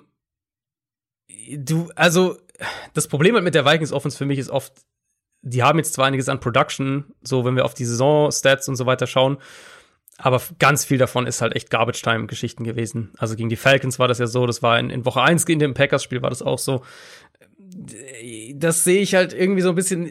Ich vertraue der Vikings Offense nicht, wenn sie nicht nach Plan A spielen kann. Und Plan A ist halt, wir laufen den Ball extrem viel, sind wahnsinnig runlastig bei, bei Early Downs mhm. auch. Und dann versuchen wir halt über Play Action die, die Chunk Plays hinzubekommen. Wenn das funktioniert, dann kann, dann ist es auch eine Offense, die, die in jedem Spiel 30 Punkte machen kann. Mm, aber darüber hinaus vertraue ich ihr einfach nicht. Und sofern sich die Packers nicht wirklich gegen den Run auffressen lassen, glaube ich, dass es dann auch ein Spiel sein wird, was, wo, wo Minnesota vielleicht 20, 24 Punkte macht, aber halt auch nicht mehr. Und das dann letztendlich zu wenig sein wird. Genau, das denke weil ich. Die also, weil die Defense nichts verteidigt. Genau, also ich, Packers sehe ich da schon Richtung, Richtung 30 gehen in dem Spiel. Chiefs gegen Jets. Die Chiefs haben die Broncos dominiert, stehen 6 und 1. Die Jets stehen 0 und 7, haben gegen die Bills relativ lange mitgehalten, aber am Ende dann trotzdem verloren. Äh, bei den Chiefs gibt es grundsätzlich ja wenig zu meckern. Das wissen wir alle. Hier und da ein paar Probleme defensiv, hier und da ein paar Probleme offensiv. Darüber haben wir auch schon gesprochen. Was mir jetzt aber mehrfach schon negativ aufgefallen ist dieses Jahr, ist die Pass Protection. Ähm, mhm. Die Broncos auch ähm, dass da relativ schnell auch vor allem der Druck durchkam. Ja, aber ganz ehrlich, bei diesem Matchup ähm, würde ich das gar nicht künstlich in die Länge ziehen wollen. Ich glaube nicht, dass die Jets das besonders gut nutzen können. Ja, ja, davon muss man ausgehen. Also, wenn es jetzt schon so ein, äh, seit der Einleitung schon so gemacht hast, irgendwie vom Gefühl her ist es schon so, dass ich mir mehr von der Chiefs Offense erwarten würde. Genau. Auf der anderen ja. Seite hat man auch die ganze Zeit das Gefühl, die können jederzeit den Schalter umlegen, wenn sie es müssen. ähm, ja, aber da hatte ich schon zwischenzeitlich meine Zweifel dran, dass sie das jederzeit können. Ja, genau. Also es ist, es ist halt, es ist eine, äh, es ist im Prinzip eine, eine reine Vermutung, weil es ja auch gegen Denver war, es ja auch jetzt ein Spiel, wo die, wo die Passing Offense nicht sonderlich toll war für die Chiefs. Ja, sie mussten es genau. halt auch nicht sein. Ähm, und das war nicht das erste Spiel. Also es ist eigentlich schon so, dass es über, über weite Teile der Saison gerade die Passing Offense nicht nicht so wahnsinnig rund läuft. Und natürlich ist Teil der Antwort, dass es eben äh, in, in vielen Spielen dann auch nicht so gebraucht haben. Wenn du halt Touchdowns von der Defense und vom Special Team kriegst, dann, dann ist das Spiel halt irgendwie auch schon fast gelaufen äh, gegen Kansas City. Trotzdem würde ich da irgendwie gerne ein bisschen mehr sehen. Die waren 0 und äh, 0 für 8 bei Third Down gegen Denver. Das, äh, das war übrigens auch der zweithöchste Sieg für ein Team über die letzten 45 Jahre, das im Spiel kein einziges Third Down in, in First Down umwandeln konnte. Also da sieht man schon, dass es halt jetzt nicht die, die offensive Brillanz ja. war, dieses Spiel irgendwie gewonnen hat. Und, und das, was du gesagt hast mit der Offensive Line, das würde ich auch unterstreichen. Und das, das wird ein Thema sein, was man dann für die Crunch-Time-Spiele später im Jahr auf jeden Fall im Kopf behalten muss. Die Broncos haben, hatten auch gerade früh im Spiel keine Angst davor, ähm, Holmes zu blitzen mhm. und kam da auch dann auch relativ schnell durch. Aber wie wir es eigentlich jede Woche an der Stelle sagen, diese Woche gegen die Jets, ähm, gegen den Pass Rush der Jets und gegen die Defense der Jets sollte das keine größere Rolle spielen. Die Chiefs sind übrigens Favorit mit 19,5 Punkten und das sehe ich schon. Ja, das, das habe ich auch gesehen. Brutal. 19,5 Punkte. Ähm, also da könnte man Geld verdienen ähm, mit den Jets, wenn die tatsächlich, tatsächlich ihren ersten ja. Sieg holen. Also das wäre, das wäre eigentlich ja, nicht mal den Prime ersten Sieg, also NFL. Nicht mal, nicht mal den ersten Sieg, wenn die die die äh, die Chiefs werden halt, glaube ich, selbst wenn die irgendwann sagen, die führen irgendwann 24-3 oder sowas, dann werden die ja auch den Fuß vom Gaspedal nehmen. Also 19,5 Punkte ist schon brutal. Das ist äh, sehr brutal, aber wie gesagt, äh, es wäre Prime NFL wenn die Jets hier ihren ersten Sieg holen, wo wirklich niemand damit rechnet. Ähm, es gab so ein Lebenszeichen von den Jets. mhm. ähm, im letzten Spiel. Gibt es irgendwas, wo man offensiv drauf aufbauen kann, vielleicht? Also, sie haben ja den, das Play-Calling ähm, das, äh, Adam Gase hat das Playcalling abgegeben. Äh, Dower Loggins, der Offensive Coordinator, hat es übernommen. Und man hat so ein paar positive Tendenzen gesehen. Da war ein bisschen mehr Motion dabei. Das Play-Action-Passspiel war, glaube ich, das Beste, was die Jets bisher dieses Jahr hatten, äh, was Play-Action angeht. Offensive Line war halt furchtbar, absolut furchtbar in dem Spiel. Also wirklich so übel, dass es ein kleines Wunder war, dass sie in der ersten Hälfte ja wirklich einigermaßen kompetent aussahen, offensiv für ihre Verhältnisse, die Jets. Hatten dann halt, hast, ich weiß nicht, hast du die Stat gesehen, was sie in der zweiten Halbzeit an Output hatten, die Jets? Ist übrigens, ist übrigens wie unser Podcast, einigermaßen kompetent. ja, das ist schön, ja. Ähm, was war die ähm, Frage? Hast du, hast du den Output gesehen, den die Jets in der zweiten Hälfte hatten, offensiv? Nee, habe ich. Vier Yards. Direkt. Die haben vier Yards in der Nein. zweiten Hälfte geholt gegen Buffalo. Und das ist natürlich, äh, ja, also müssen wir nicht, das ist natürlich absurd, überhaupt keine Frage. Also paar vorsichtige, positive Tendenzen im Playcalling in der ersten Hälfte. Ähm, Denzel Mims hatte ein ganz gutes NFL-Debüt, immerhin etwas. Nur, und da können wir dann den Bogen auch wieder wunderbar schließen und das Spiel auch schließen. Ein Grund dafür, dass die Chiefs Offense nicht so viel machen musste in, in mehreren Spielen dieses Jahr, ist eben, dass die Defense echt gut spielt. Das ist im Moment eine Top 10 Defense, die die Chiefs da haben. Run-Defense ist nicht so toll, ja, aber die Pass-Defense ist halt super. Die Cornerbacks sind gut, die Safeties sind eh, eh gut und Chris Jones ist halt einfach ein Monster und ich glaube, die werden, ähm, also diese Jets, Jets Offensive Line wird da wenig Spaß haben. Die Miami Dolphins spielen gegen die Los Angeles Rams. Die Dolphins kommen aus ihrer Bye Week mit einem 3 und 3 Record und die 5 und 2 Rams haben ein, wie ich finde, unfassbar langweiliges Spiel gegen die Bears gewonnen. Die Storyline überhaupt für dieses Spiel ist natürlich Tour. Mhm. Tour-Time in Miami. Ähm, ich bin sehr, sehr, sehr gespannt, wie ja. sich diese Offense verändert, ähm, mit welchen Receivern er wie harmoniert. Wird es vielleicht kurzpasslastiger, also höchstwahrscheinlich im Vergleich zu Fitzpatrick. Wie viel Druck bekommt er? Wie geht er aber vor allem mit dem Druck äh, um? Ich glaube, das ist das, wo ich am meisten drauf achten werde, weil mhm wir haben im College gesehen, dass Tour ein Quarterback ist, wenn der eine saubere Pocket hat, ist er einfach brutal gut.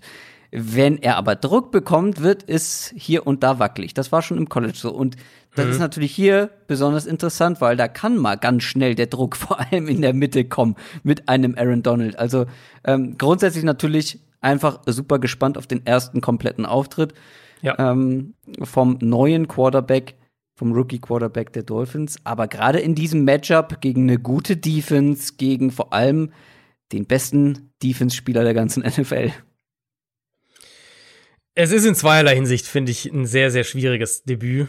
Debüt-Matchup für Tour. Also zum einen befürchte oder vermute ich, dass wir in dem Spiel sehen werden, wie sehr Ryan Fitzpatrick die Offensive Line hat besser aussehen lassen, als sie eigentlich ist. Einmal vor dem Snap, da hat Fitzpatrick natürlich eine komplett andere, einen komplett anderen Erfahrungsschatz, was das Erkennen von Blitzern, von, von Pressure Looks und so weiter angeht als Tour. Und aber auch nach dem Snap. Also nur Big Ben wirft dieses Jahr bisher den Ball im Schnitt noch schneller, als es Ryan Fitzpatrick gemacht hat. Und ich glaube, das wird schon eine ziemliche Lücke dann, äh, da wird, oder da wird schon eine ziemliche, eine Lücke dann entstehen, weil generell das schnelle Passspiel war ja jetzt nicht unbedingt seine Kernkompetenz im College. Das war ja tendenziell eher ein Quarterback, der den Ball halt auch mal länger hält, dann vielleicht auch mal das Big Play eher noch auflegen will. Und das könnte in dem Matchup dann schon ein Problem werden. Ähm, klar, Aaron Donald gegen, insbesondere gegen, gegen Solomon Kindley, den Right Guard und auch Ted Karras auf Center, aber halt auch, wenn wir, wenn wir mal noch dahinter schauen, weil die Rams ähm, spielen eigentlich wirklich eine spannende Defense, spielen sehr, sehr viel mit Disguise Coverage, äh, verschieben viel nach dem Snap, rotieren viel aus, aus vermeintlichen Pre-Snap Coverages dann raus und spielen was ganz anderes. Ähm, setzen auch Jalen Ramsey relativ vielseitig ein, wobei ich in dem Spiel vermute, dass er dann doch eher Devante Parker übernehmen wird.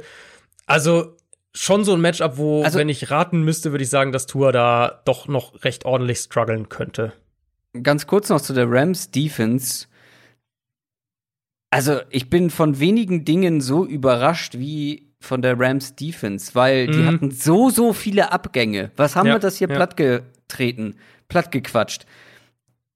Und wir haben es auch wirklich kritisiert, dass man die nicht ersetzt hat. Und ich habe, also das bestätigt wieder so ein bisschen mein Gefühl, dass das Coaching und das Scheme und das Play-Calling für eine Defense leichter zu kompensieren ist, äh, nee, anders formuliert, äh, dass solche Abgänge oder mangelnde individuelle Qualität in der Defense durch eben gutes Coaching, Play-Calling, Scheme und so weiter besser zu kompensieren ist als vielleicht offensiv, weil Ey, also anders ist es doch kaum zu erklären, dass du so viel Qualität abgibst und trotzdem so eine gute Defense aufs Feld bekommst. Und das, was du eben gesagt hast, ähm, dass die eben so kreativ sind in ihrer Defense und so viele verschiedene Dinge machen, so flexibel sind, das bekräftigt das Ganze ja noch.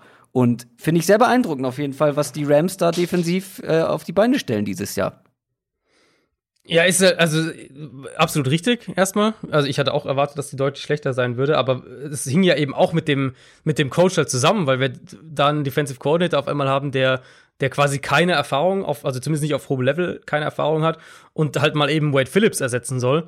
Genau, mhm. das, das aber kommt, der ja, macht ja, das- stimmt, das kam auch noch dazu. Ja. Genau, also deswegen war so dieser Punkt, dass du irgendwie sagst, okay, das kann durch Coaching ausgeglichen werden. Selbst das haben wir ja irgendwie dann doch eher kritisch hinterfragt, Ja, ob das ja. passiert. Aber ist bisher, also auch in der Hinsicht eine absolut positive Überraschung. Ähm, du hast natürlich eine gewisse Baseline, klar, mit Aaron Donald und mit Jalen Ramsey. Da, darauf kannst du viel aufbauen. Ähm, aber was sind sie auch halt daraus zwei machen, Spieler. finde ich. Bitte? Es sind auch nur zwei Spieler von elf. Klar, nee, absolut, ja, natürlich, keine Frage. Aber ähm, was sie halt auch drumherum machen und auch aus Ja, schematischer eben, Sicht genau. ist halt echt super, Ja. super spannend. Und ich glaube, dass das für Tour ein sehr, sehr schwieriges Spiel wird, weil es halt auch, also wenn du jetzt, sagen wir jetzt zum Beispiel, das, das wäre gegen die Coles, dann hast du halt eine Defense, wo du weißt, was du kriegst. Und wo halt Post-Snap auch oft das ist, was du Pre-Snap siehst. Den Faktor wird er halt gegen die Rams nicht haben. Und man gegen die Colts hast du dann auch immer noch mit einem mit einem unangenehmen Pass Rush und so weiter zu tun. Ähm, aber du kannst zumindest deinen Augen mehr vertrauen. Und ich glaube, das ist ja so der vielleicht der größte Punkt, wenn wenn Rookie Quarterbacks in die NFL kommen, ähm, dass sie halt eine Weile brauchen, bis sie sich an den an den an die Geschwindigkeit, aber auch an die Komplexität angeglichen haben und, und das, äh, das einigermaßen dann hinkriegen. Und das ist dann in der Hinsicht, wie gesagt, ist es halt dann schon ein schwieriges Matchup für Tour.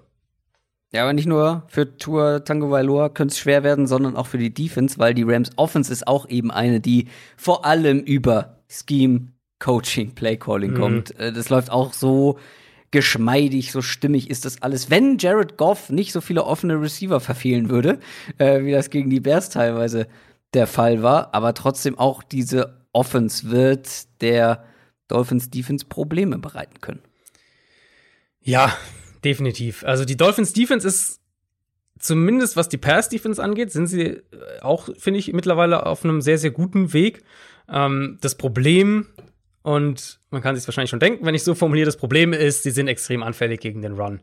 Da sind sie, wenn wir auf, auf Expected Points Added pro Run schauen, sind nur vier Defenses schlechter. Mit Houston, Dallas, den Raiders und Detroit. Und so, also nach DVOA äh, sind sie sogar die schlechteste Run-Defense der NFL. Und das ist dann natürlich für, für dieses Matchup ist es quasi schon so ein halber, ein, halb, ein halbes Todesurteil, äh, ein bisschen drastisch gesagt, weil wir halt wissen, die Rams wollen den Ball unbedingt laufen, sie wollen dann auch darauf im Passspiel ähm, viel aufbauen. Ja, und sie machen das ja auch meistens ziemlich gut.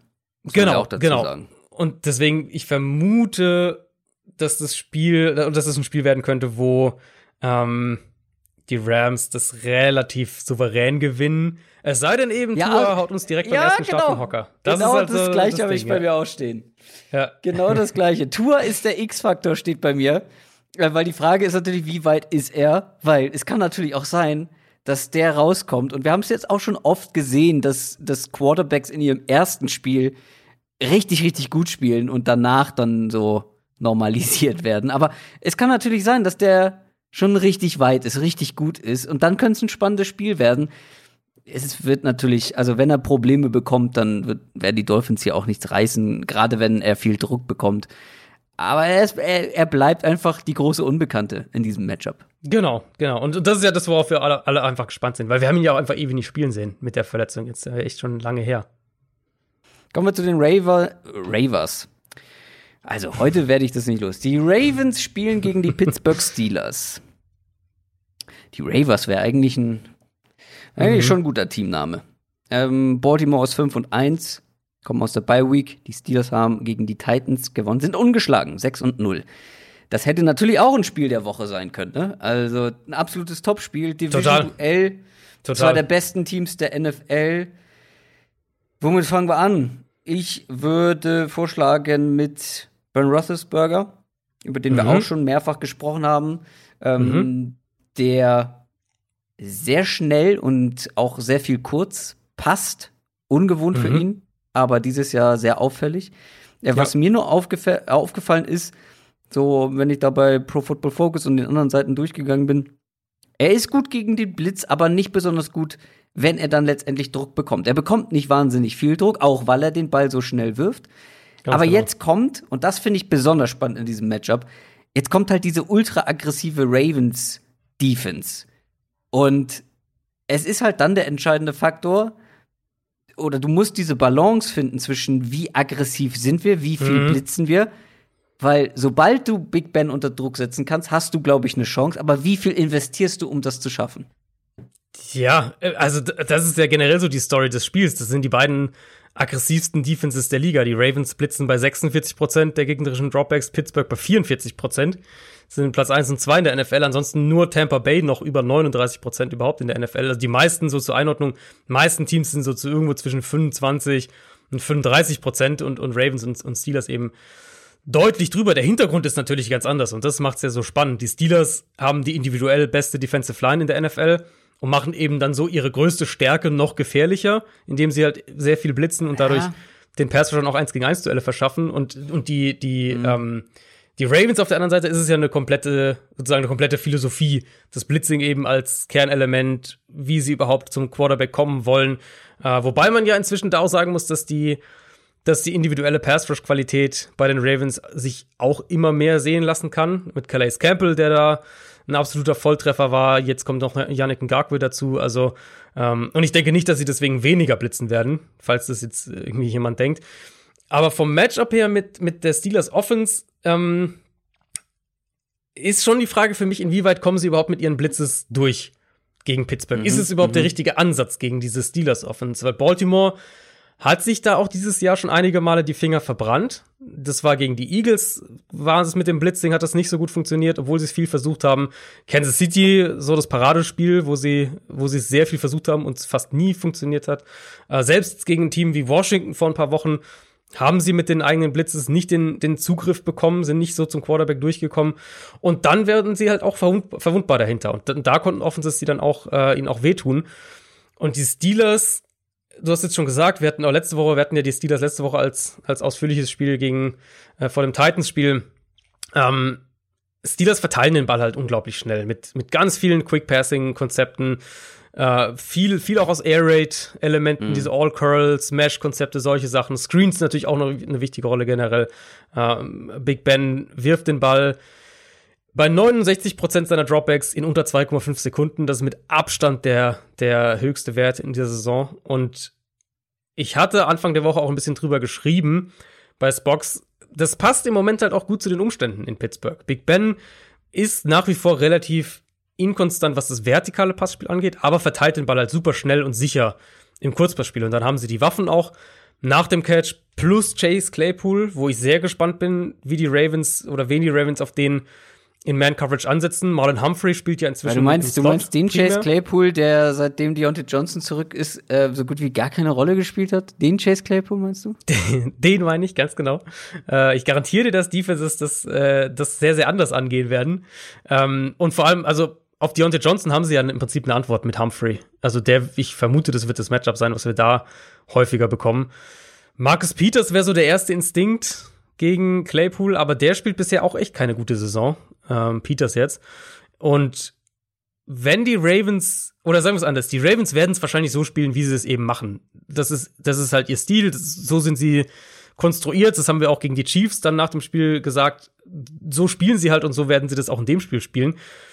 Aber ich bin halt schon gespannt, in, inwieweit ihr Ansatz da ähm, im Pass Rush überhaupt greift und um es dann zu ergänzen auf die Secondary, wie gut sie mit mit Press Coverage arbeiten, wie gut sie auch vielleicht so underneath so ein bisschen die Coverage verstecken können, nach dem Snap da noch mal was rotieren, um Roethlisberger halt dazu zu zwingen, den Ball ein bisschen länger zu halten, weil dann vielleicht der erste Read, den er dachte, der ist da, der ist dann plötzlich nicht mehr da. Zack, muss er den Ball eine halbe Sekunde länger halten, das kann ja schon reichen. Das haben halt die Titans für meinen Geschmack viel zu selten gemacht in dem, äh, in dem Matchup gegen Pittsburgh letzte Woche und die Ravens sind absolut dazu in der Lage, um das zu machen. Du hast gesagt, es sind beide Defenses sehr aggressiv, ähm, auch auf unterschiedliche Art und Weise. Zwar, für mich ist der große Unterschied, auf der einen Seite, glaube ich, kann das die gegnerische Offense mehr beeinflussen als auf der anderen. Ich glaube, dass die Ravens mit der Steelers Offense, äh, mit, ach, ich komme heute nur durcheinander, ich höre gleich auf. also, ich glaube, dass die Ravens Offense mehr Probleme mit der Steelers Defense bekommen wird oder gerade mit der Aggressivität der Defense als umgekehrt. Weil diese Ravens, Ravens Passing Offense, die stockt, die Pass Protection ist nicht so gut wie letztes Jahr, Lamar Jackson mhm. ist nicht so gut wie letztes Jahr im, im, im Passspiel. Ähm, sie haben bisher auch viel dann übers Run-Game gerettet, aber Problem A, die Steelers haben eben diesen unglaublich guten Pass Rush. Problem B, du kannst gegen sie eigentlich nicht laufen. Wir haben es auch wieder bei den Titans gesehen und wie ja. bei vielen anderen Mannschaften auch. Du kannst gegen die Steelers nicht laufen. Dazu eben die hm, Anfälligkeit, will ich es jetzt nicht unbedingt, aber dieser starke Pass Rush gegen die etwas schlechter gewordene Pass Protection plus Lamar mit Unsicherheiten. Also da finde ich, passt das oder matcht das einfach viel besser als auf der anderen Seite. Ja, würde ich mitgehen. Würde ich, würde ich mitgehen. Also, was ich jetzt ja gerade gesagt habe, ich glaube, dass die Ravens halt insofern Probleme bereiten können, als dass sie auch Antworten haben dahinter, hinter diesem Blitzing, um eben Big Ben vielleicht dazu zu zwingen, den Ball länger zu halten. Und dann kann der Blitz natürlich eine, wieder eine ganz andere Waffe sein. Auf dieses Matchup bin ich schon sehr, sehr gespannt. Ravens Offense gegen Steelers Defense. Ich hatte es ja auch einige Male schon gesagt. Also gut, Ravens Offense sowieso ein Stück von ihrem Vorjahreslevel weg dass es da im Run-Game im Vergleich zu letztem Jahr eine gewisse Regression geben würde. Ich glaube, damit musste man rechnen. Aber dass sie eben auch im Passspiel doch noch mal ein gutes Stück schlechter spielen, finde ich schon was, was man erwähnen muss. Ähm, das liegt nicht nur, aber auch an Lamar Jackson, der einfach jetzt auch nicht so gut spielt wie letztes Jahr. Aber da kommen wir dann eben zum Knackpunkt, was du auch gerade schon gesagt hast. Das liegt an der Offensive Line, die gut ist, aber nicht so dominant äh, mhm. wie letztes Jahr. Und es liegt auch an den Wide Receivers, wo ihnen, wo ihnen einfach so ein, ein Gegenstück zu Marquis Brown fehlt. Und ähm, haben wir schon super über Des Bryant gesprochen? Ich, äh, ich glaube tatsächlich noch nicht im Podcast. Ist jetzt im Practice Squad. Nee. Äh, würde ich jetzt meine Erwartung noch zügeln, aber er ist im Practice Squad der Ravens inzwischen. Ähm, wer weiß, ob der da vielleicht eine Rolle einnehmen kann noch. Aber so wie die Steelers aktuell in der Defensive Line spielen, kann man nicht erwarten, dass Baltimore das über sein Run-Game gewinnen kann. Und wenn Lamar Jackson wirklich gezwungen wird, den Ball zu werfen, ähm, dann sage ich einerseits, ja, das geht gegen dieses Steelers Secondary. Gerade auch über Mark Andrews sollte in dem Matchup einiges möglich sein. Aber andererseits sage ich halt auch, dass Lamar dieses Jahr bisher nicht gut aussah, wenn sie versucht haben, ob jetzt gezwungen durch den Spielverlauf oder eben auch einfach so, die Offense wirklich über das Passspiel aufzuziehen. Das hat nicht gut funktioniert. Und ich denke, sie werden in dem Spiel dazu gezwungen sein und ich bin dann extrem gespannt zu sehen, ähm, ob und wie das funktioniert. Ja, ja, das wird eins der spannendsten Spiele des Spieltags. Mhm. Ich habe keine Ahnung, wer das gewinnt. Also für mich spricht aus Matchup-Sicht mehr für die Steelers. Ähm, vor allem, weil eben diese Defense oder das, was die Defense so stark macht, so gut passt zu dem, was die ja, Ravens ja. Ähm, gerne machen würden aber ich glaube nicht unbedingt machen können, ähm, was wir ja gerade besprochen haben. Deswegen, ich glaube, ich habe eine leichte Tendenz zu den Steelers. Ich glaube, es wird halt ein sehr defensiv geprägtes Spiel insgesamt werden. Und jo. also ja, Stil, also Steelers sind halt beeindruckend eben dieser Front, aber also unterschätzen wir die Ravens Defense nicht. Und ich glaube, die werden auch in dem Spiel den Steelers ziemlich Probleme bereiten. Auch wenn du recht hast, so dieses was, was passt besser sozusagen, da ist natürlich das, was die, was die Steelers defensiv gut machen, ist sozusagen mhm. ideal gegen das, was die Ravens offensiv machen wollen. Ganz so gut ist es dann auf der anderen Seite nicht aus Ravens Sicht, aber ich glaube schon, dass die ähm, Pittsburghs Offense auch ziemlich Probleme bereiten können. Broncos gegen Chargers. Wir haben noch vier Spiele. Heide Witzka. Ähm, Denver Broncos gegen Los Angeles Chargers. Broncos, die hatten keine Chance gegen die Chiefs. Ja. Sind 2 und 4. 2 und 4 sind tatsächlich auch die Chargers nach ihrem Sieg gegen die Jaguars. Ich mein, ähm, ich lobe mich ja sehr, sehr gern hier in dem Podcast, wenn ich irgendwo richtig lag. Entweder vor der Selbstverständlich. Saison Wer oder nicht? währenddessen. Selbstverständlich. Aber ich gebe auch sehr, sehr gerne zu, wenn ich mich geirrt habe. Und ich habe Ja. mich geirrt, logischerweise. Bei Justin Herbert. Ja. Ähm, der hat zwar immer noch so seine kleinen Aussetzer, aber dass der so früh in seiner NFL-Karriere schon so gut ist, so gut aussieht vor allem, das hätte ich niemals gedacht. Ich war ja vor allem deutlich negativer als viele ähm, oder noch negativer. Ich habe ja teilweise gesagt, ah, ich weiß nicht, ob der überhaupt ein First-Round-Pick ähm, wert ist. Und das macht er aber bisher sehr, sehr gut. Jetzt kommt die Broncos Defense. Die hat zwar auch gegen die Chiefs ordentlich kassiert, aber die ist nicht so schlecht. Gerade der Ja, Pass Rush ja. ähm, gefällt mir sehr gut. Und da bin ich sehr gespannt, wie das dann gegen die Chargers mit deren O-Line und so weiter aussieht. Trotzdem Justin Herbert bisher eine sehr überraschend gute Saison. Einfach. Ja, absolut. Absolut. Also diese Chargers Offense ist auch echt faszinierend. War jetzt auch gegen Jacksonville wieder und jetzt auch bei weitem nicht zum ersten Mal. Fast überhaupt keine Production in der Midrange, wo wir eigentlich sagen, da, da machen, da machen Offenses Money, da willst du eigentlich gut sein. Und da fliegt halt echt eine tiefe Rakete nach der nächsten da übers Feld.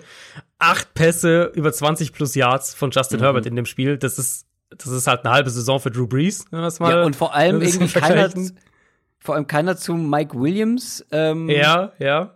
also der ja eigentlich die Waffe dafür ist. eher zu den, zu den Speedstern ähm, gegangen und, und von, also von diesen acht Pässen über 20 plus Yards äh, vier gefangen und drei davon für Touchdowns.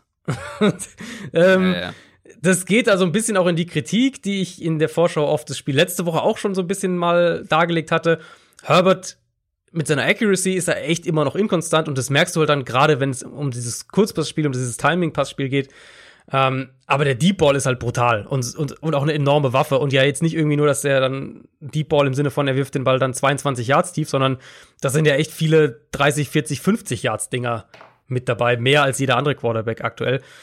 Du willst dich davon nicht zu sehr abhängig machen, langfristig gesprochen, weil es einfach schwer ist, dieses hohe Maß an, an Big Plays da aufrechtzuerhalten. Aber für den Moment sind die halt so gefährlich, dass sie damit einfach Spiele gewinnen können. Und das Matchup ist ein super spannender Test dafür. Die Broncos lassen relativ wenig defensiv zu, ähm, kassieren defensiv die wenigsten First Downs per Strafe, also spielen auch spielen auch diszipliniert, haben eine sehr, sehr gute Run-Defense und AJ Bouye ist zurück, äh, hat jetzt das Spiel gegen die Chiefs auch komplett gespielt. Also ich vermute, die Chargers werden so gesehen in dem Spiel auch wieder von den Big Plays abhängig sein, weil ich ehrlich gesagt nicht so wirklich sehe, wie sie den Ball konstant bewegen wollen über das Spiel gegen Denver.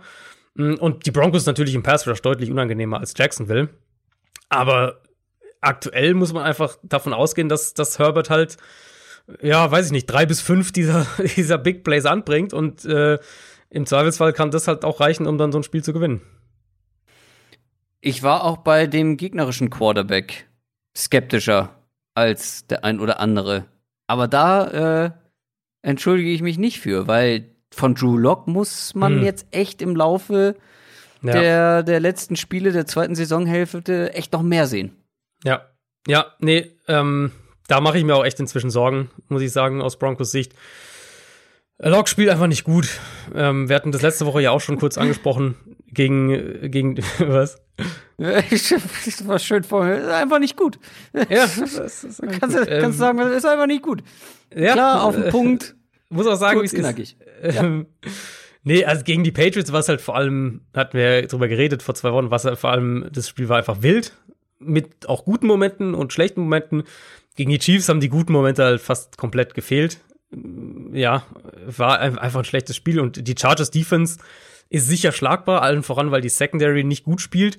Sprich, die kannst du schon durch die Luft attackieren und ich vermute, dass Denver auch versuchen wird, das zu machen. Auf der anderen Seite, was die Chargers haben, auf jeden Fall ist ein guter Pass Rush. Also ewig Zeit in der Pocket wird er jetzt auch nicht haben. Für Locke ist es jetzt die Job-Interview-Phase, ganz, ganz klar. Und wenn der sich nicht über diese nächsten Spiele, über die weitere Saison merklich verbessert, Mhm. dann muss man in Denver in meinen Augen über einen Quarterback im, im Draft reden. Vor allem, also wenn die dann irgendwie wirklich einen, weiß ich nicht, Top 8 oder was auch immer Pick haben. Oh, mal wieder ein neuer Quarterback in Denver, da freuen sich die Fans bestimmt. Das, äh, Ja, ja. dass das da mal wieder einen neuen geben könnte. Kommen wir zu den Bears und kommen wir zu den Saints. Die Bears stehen 5 und 2. Die haben gegen die Rams verloren. Die Saints haben knapp gegen die Panthers gewonnen. Sind 4 und 2. Die Saints, ja, gewonnen, aber dominant war es nicht. Ist natürlich auch schwierig, wenn deine beiden Top-Receiver mhm. nicht mit dabei sind. Also wir sind ja davon ausgegangen, dass beide sogar spielen können. Michael Thomas und Emmanuel Sanders. Am Ende hat keiner von denen gespielt. Aber ja, war, also muss man fairerweise auch sagen, Thomas hat sich, glaube ich, am Tag, am Donnerstag oder Freitag dann nochmal im Training verletzt und äh, ja, Sanders genau. wurde ja auf die, auf die Covid-19-Liste am Freitag gepackt. Also ja. äh, seht's uns Konnten nach. wir nicht wissen. Seht's uns nachher. Ja. Trotzdem ähm, dann offensiv so viel gemacht, dass sie gewinnen konnten äh, mit einem Marcus Callaway, der aus mhm. dem Nichts kam. Ähm, ich habe jetzt gerade eben die Nachricht gelesen, dass bisher weder Michael Thomas noch Emmanuel Sanders noch Marcus Callaway trainiert haben diese Woche bisher. Es ja. hat zwar so früh in der Woche noch nicht allzu viel zu bedeuten, aber ähm, ja, also Thomas ja, wird, wird höchstwahrscheinlich, Thomas wird höchstwahrscheinlich nicht spielen. Das klang ja letzte Woche schon so, dass das, also sie haben letzte Woche hieß es schon, es ist fraglich, ob er, ob er das Bears-Spiel spielen kann. Äh, insofern, da würde ich mal eher davon ausgehen, dass der nicht mit dabei ist. Naja, aber was äh, mich vor allem enttäuscht hat oder wo ich gerne mehr Dominanz gesehen hätte, ist die Defense. Ähm, mhm. Das Gute jetzt für die Saints ist, jetzt kommt eine, wie ich finde, eine der unansehnlichsten, langweiligsten ja. Offenses der NFL. Ja. Das ist so öde, das ist so dröge, wie man im Norden sagt. Ähm, also, gerade wenn es Defenses schaffen, Allen Robinson aus dem Spiel zu nehmen, kommt da halt wirklich wenig und ja, die Quarterback-Situation ist immer noch die gleiche bei den Bears. Die wird erstmal nicht besser. Vielleicht mhm. kommt jetzt mal eine dominante Saints-Defense. Ja, könnte, könnte so aus der Not heraus könnte es ein dominantes Spiel werden. Alan Robinson ja auch im Concussion Protocol, also wer weiß, ob ja. der überhaupt spielt diese Woche. Ja, ich hatte das auf Twitter nach dem Monday Night Game geschrieben, dann irgendwann am Dienstagvormittag. Also die Bears stehen halt 5 und 2. Sie haben in meinen Augen eine Top 5 Defense und trotzdem fühlt es sich an wie ein Team, das irgendwie kurz davor steht, komplett zu implodieren. Und ähm, also weiß gar nicht, ob wir viel über Fouls reden müssen, weil irgendwie ist es nee. ja doch immer das Gleiche. Ja. Ich würde auch eher über die Offensive Line tatsächlich aufziehen, auch vom, vom, äh, vom Matchup her. Die Line ist einfach ein riesiges Problem. Das haben wir, das haben wir gegen die Colts gesehen, das haben wir gegen Tampa gesehen, das haben wir jetzt gegen, gegen Carolina gesehen und dann auch gegen die Rams war es halt brutal deutlich. Ähm, sah am Anfang der Saison noch ein bisschen besser aus, davon ist aber echt nichts mehr übrig. Wahrscheinlich hat es der Offensive Line auch ein bisschen geholfen, dass die Offense eben simpler war mit Trubisky. Äh, der, der Ball ist zwar mit Nick Foles schneller raus, deutlich schneller sogar, aber Foles ist, äh, aber, aber Trubisky ist halt auch wesentlich mobiler, kann die Line dann vielleicht auch mal hier und da ein bisschen besser aussehen lassen. Im Kern für mich aber ist es auch echt ein Coaching-Thema. Also Matt Nagy muss um viele Handicaps herum coachen, mit Beginn mit Quarterback allen voran, keine Frage. Aber unabhängig vom ähm, vom Talentlevel hat das in meinen Augen jetzt in seiner kompletten Zeit in Chicago einfach nicht geschafft, ein kohärentes Scheme zu entwerfen. Also eine Offense, wo die Playdesigns zusammen funktionieren, wo ein roter ja. Faden zu erkennen ist, wo ja. man sieht, was er auf was aufbauen will. Stattdessen wirkt es, zumindest von außen betrachtet, wirkt es alles total isoliert. Dann versuchen sie den Ball schnell zu werfen, irgendwie so einen, einen langen Drive hinzulegen. Dafür fehlt dann unterm Strich das individuelle Talent, abgesehen von Robinson. Und die Folge ist eben, dass alles, was Chicago offensiv macht, irgendwie schwierig wirkt und sie sich alles hart erarbeiten müssen und Foles also Foles spielt halt auch einfach furchtbar im Moment. Das muss man wirklich auch sagen. Also Trubisky hat besser gespielt als gut. Foles im Moment. Und das, das sagt ja eigentlich schon sehr, sehr viel aus. Und dann eben, da kann man halt, finde ich, gut aufs Matchup gehen. Die Saints Defense ist immer noch nicht gut. Deutlich schlechter auch, als was ich erwartet hatte. Aber über die letzten Wochen ist ähm, der Pass Rush aufgewacht. Das waren 31 Quarterback Pressures gegen die Chargers, ähm, mhm. was natürlich schon enorm Ich fand ist. aber die Woche davor, war das die Woche davor? Ich hatte mir schon mal die Notiz gemacht, dass die Front deutlich verbessert aussieht. Insgesamt auch gegen den Lauf und gegen den Pass. Also äh, kann, äh, also das Chargers-Spiel war ja, war ja das vor zwei Wochen. Insofern vielleicht meinen wir auch das gleiche Spiel sogar. Ach, gut. Ähm, ja. Gut.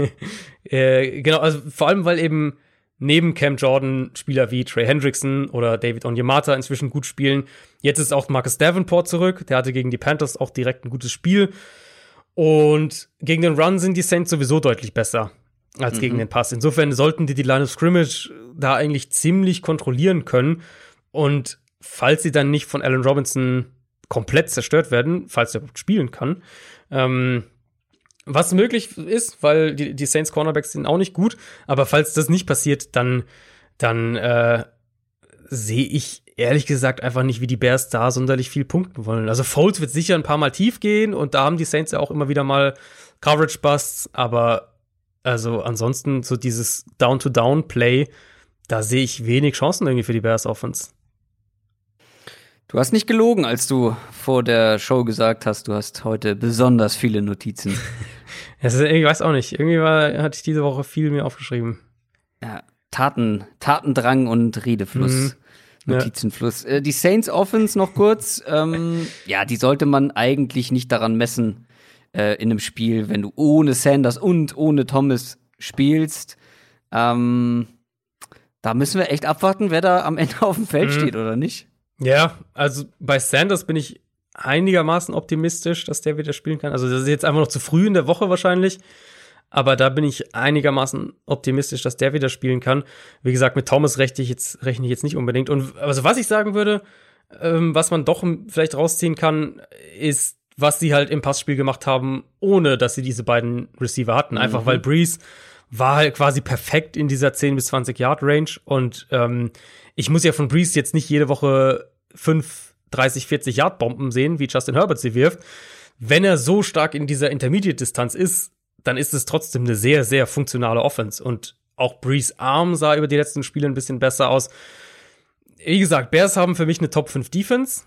Nur vermute ich, dass ihre größte Qualität mit dem Pass Rush gegen die Saints gar nicht so ein Faktor sein wird, weil die Offensive Line sehr gut ist, weil Breeze Pre-Snap viel erkennt und den Ball auch relativ schnell los wird. Und wenn sie zumindest Emmanuel Sanders zurückbekommen, ähm, dann denke ich, dass die Saints das Team sein werden, das hier die, die kontinuierlichen drei, vier langen Scoring-Drives hinlegt, was dann unterm Strich auch reicht, weil ich, also ich erwarte einfach von der Bears Offense sehr, sehr, sehr wenig nur. Selbst gegen eine, gegen eine schlechte Saints Defense. Sunday Night Game.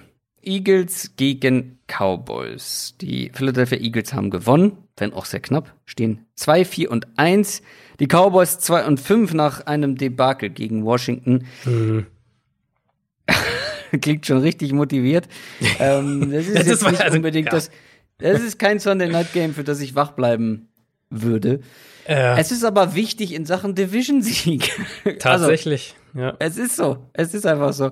Ähm, aber bei den Cowboys kannst du die Saison halt mehr oder weniger abhaken. Man ist jetzt beim dritten Quarterback angekommen.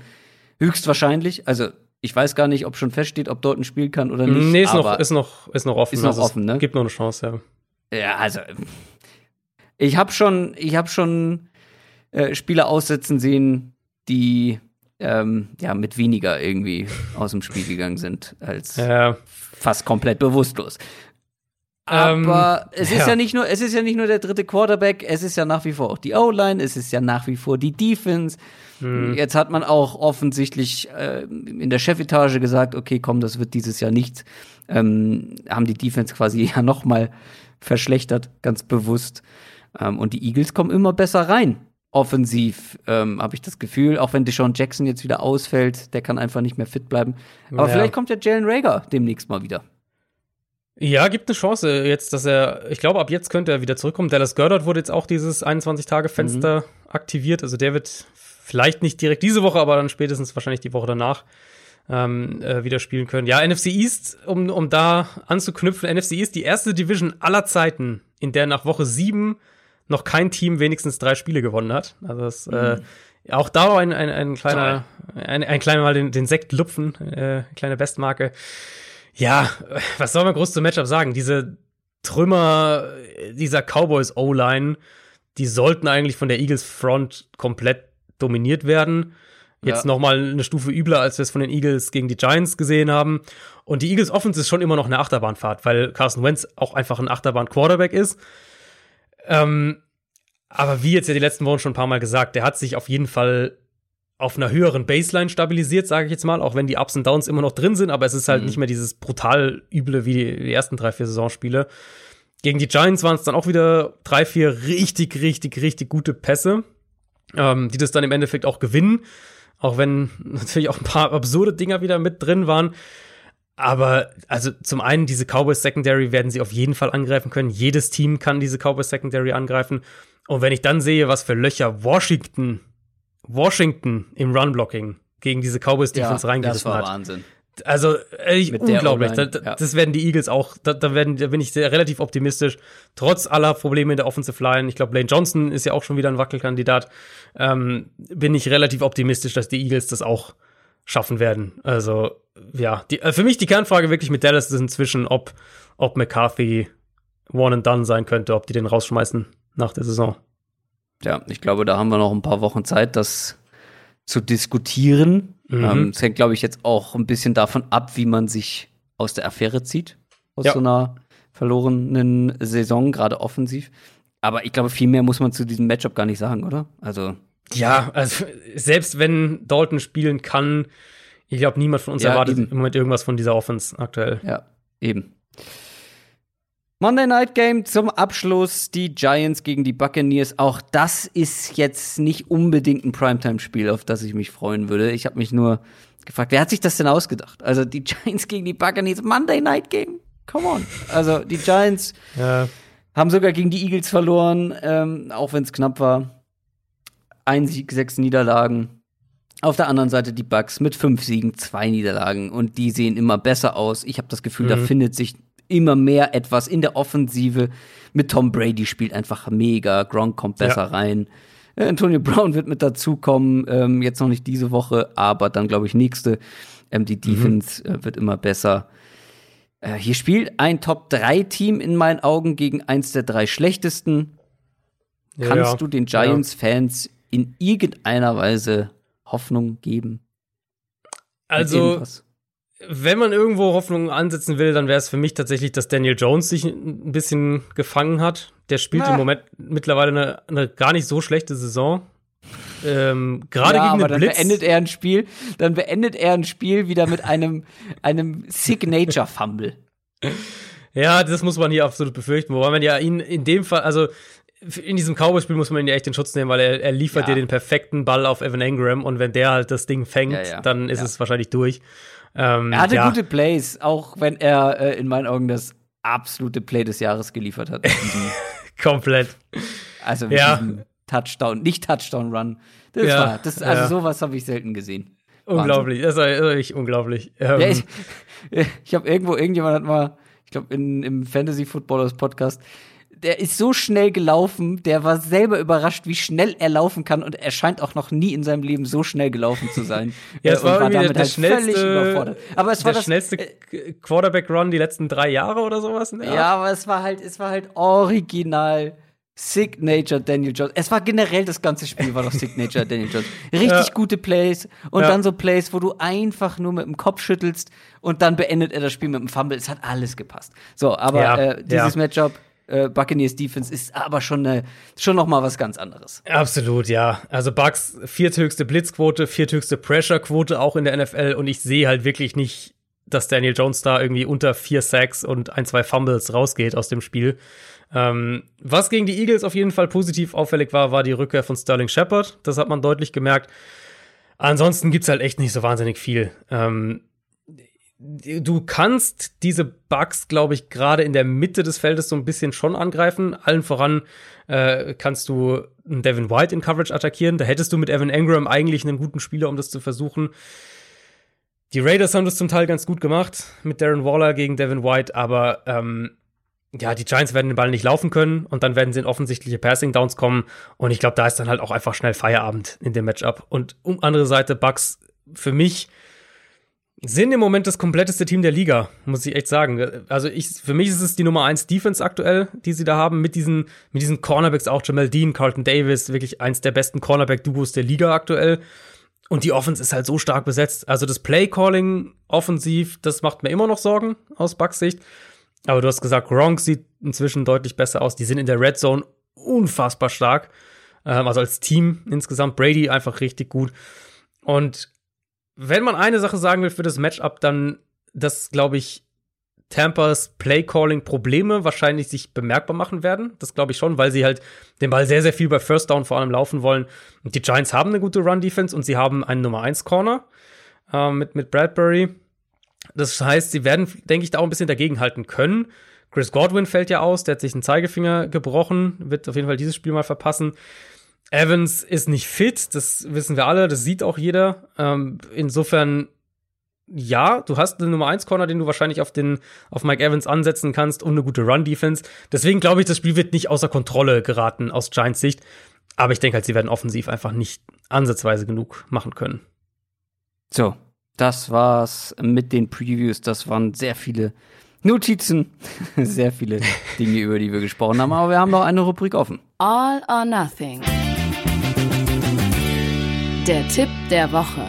Dominik von Football R und ich haben getroffen mit unserem glorreichen ähm, 49ers-Tipp. Ich bereue weit, überhaupt weit aus dem Fenster nichts. gelegt. Ja, Ich bereue überhaupt nichts. Auf wen hast du getippt? Ja, auf die Cardinals. Ich habe absolut auch sowas von getroffen.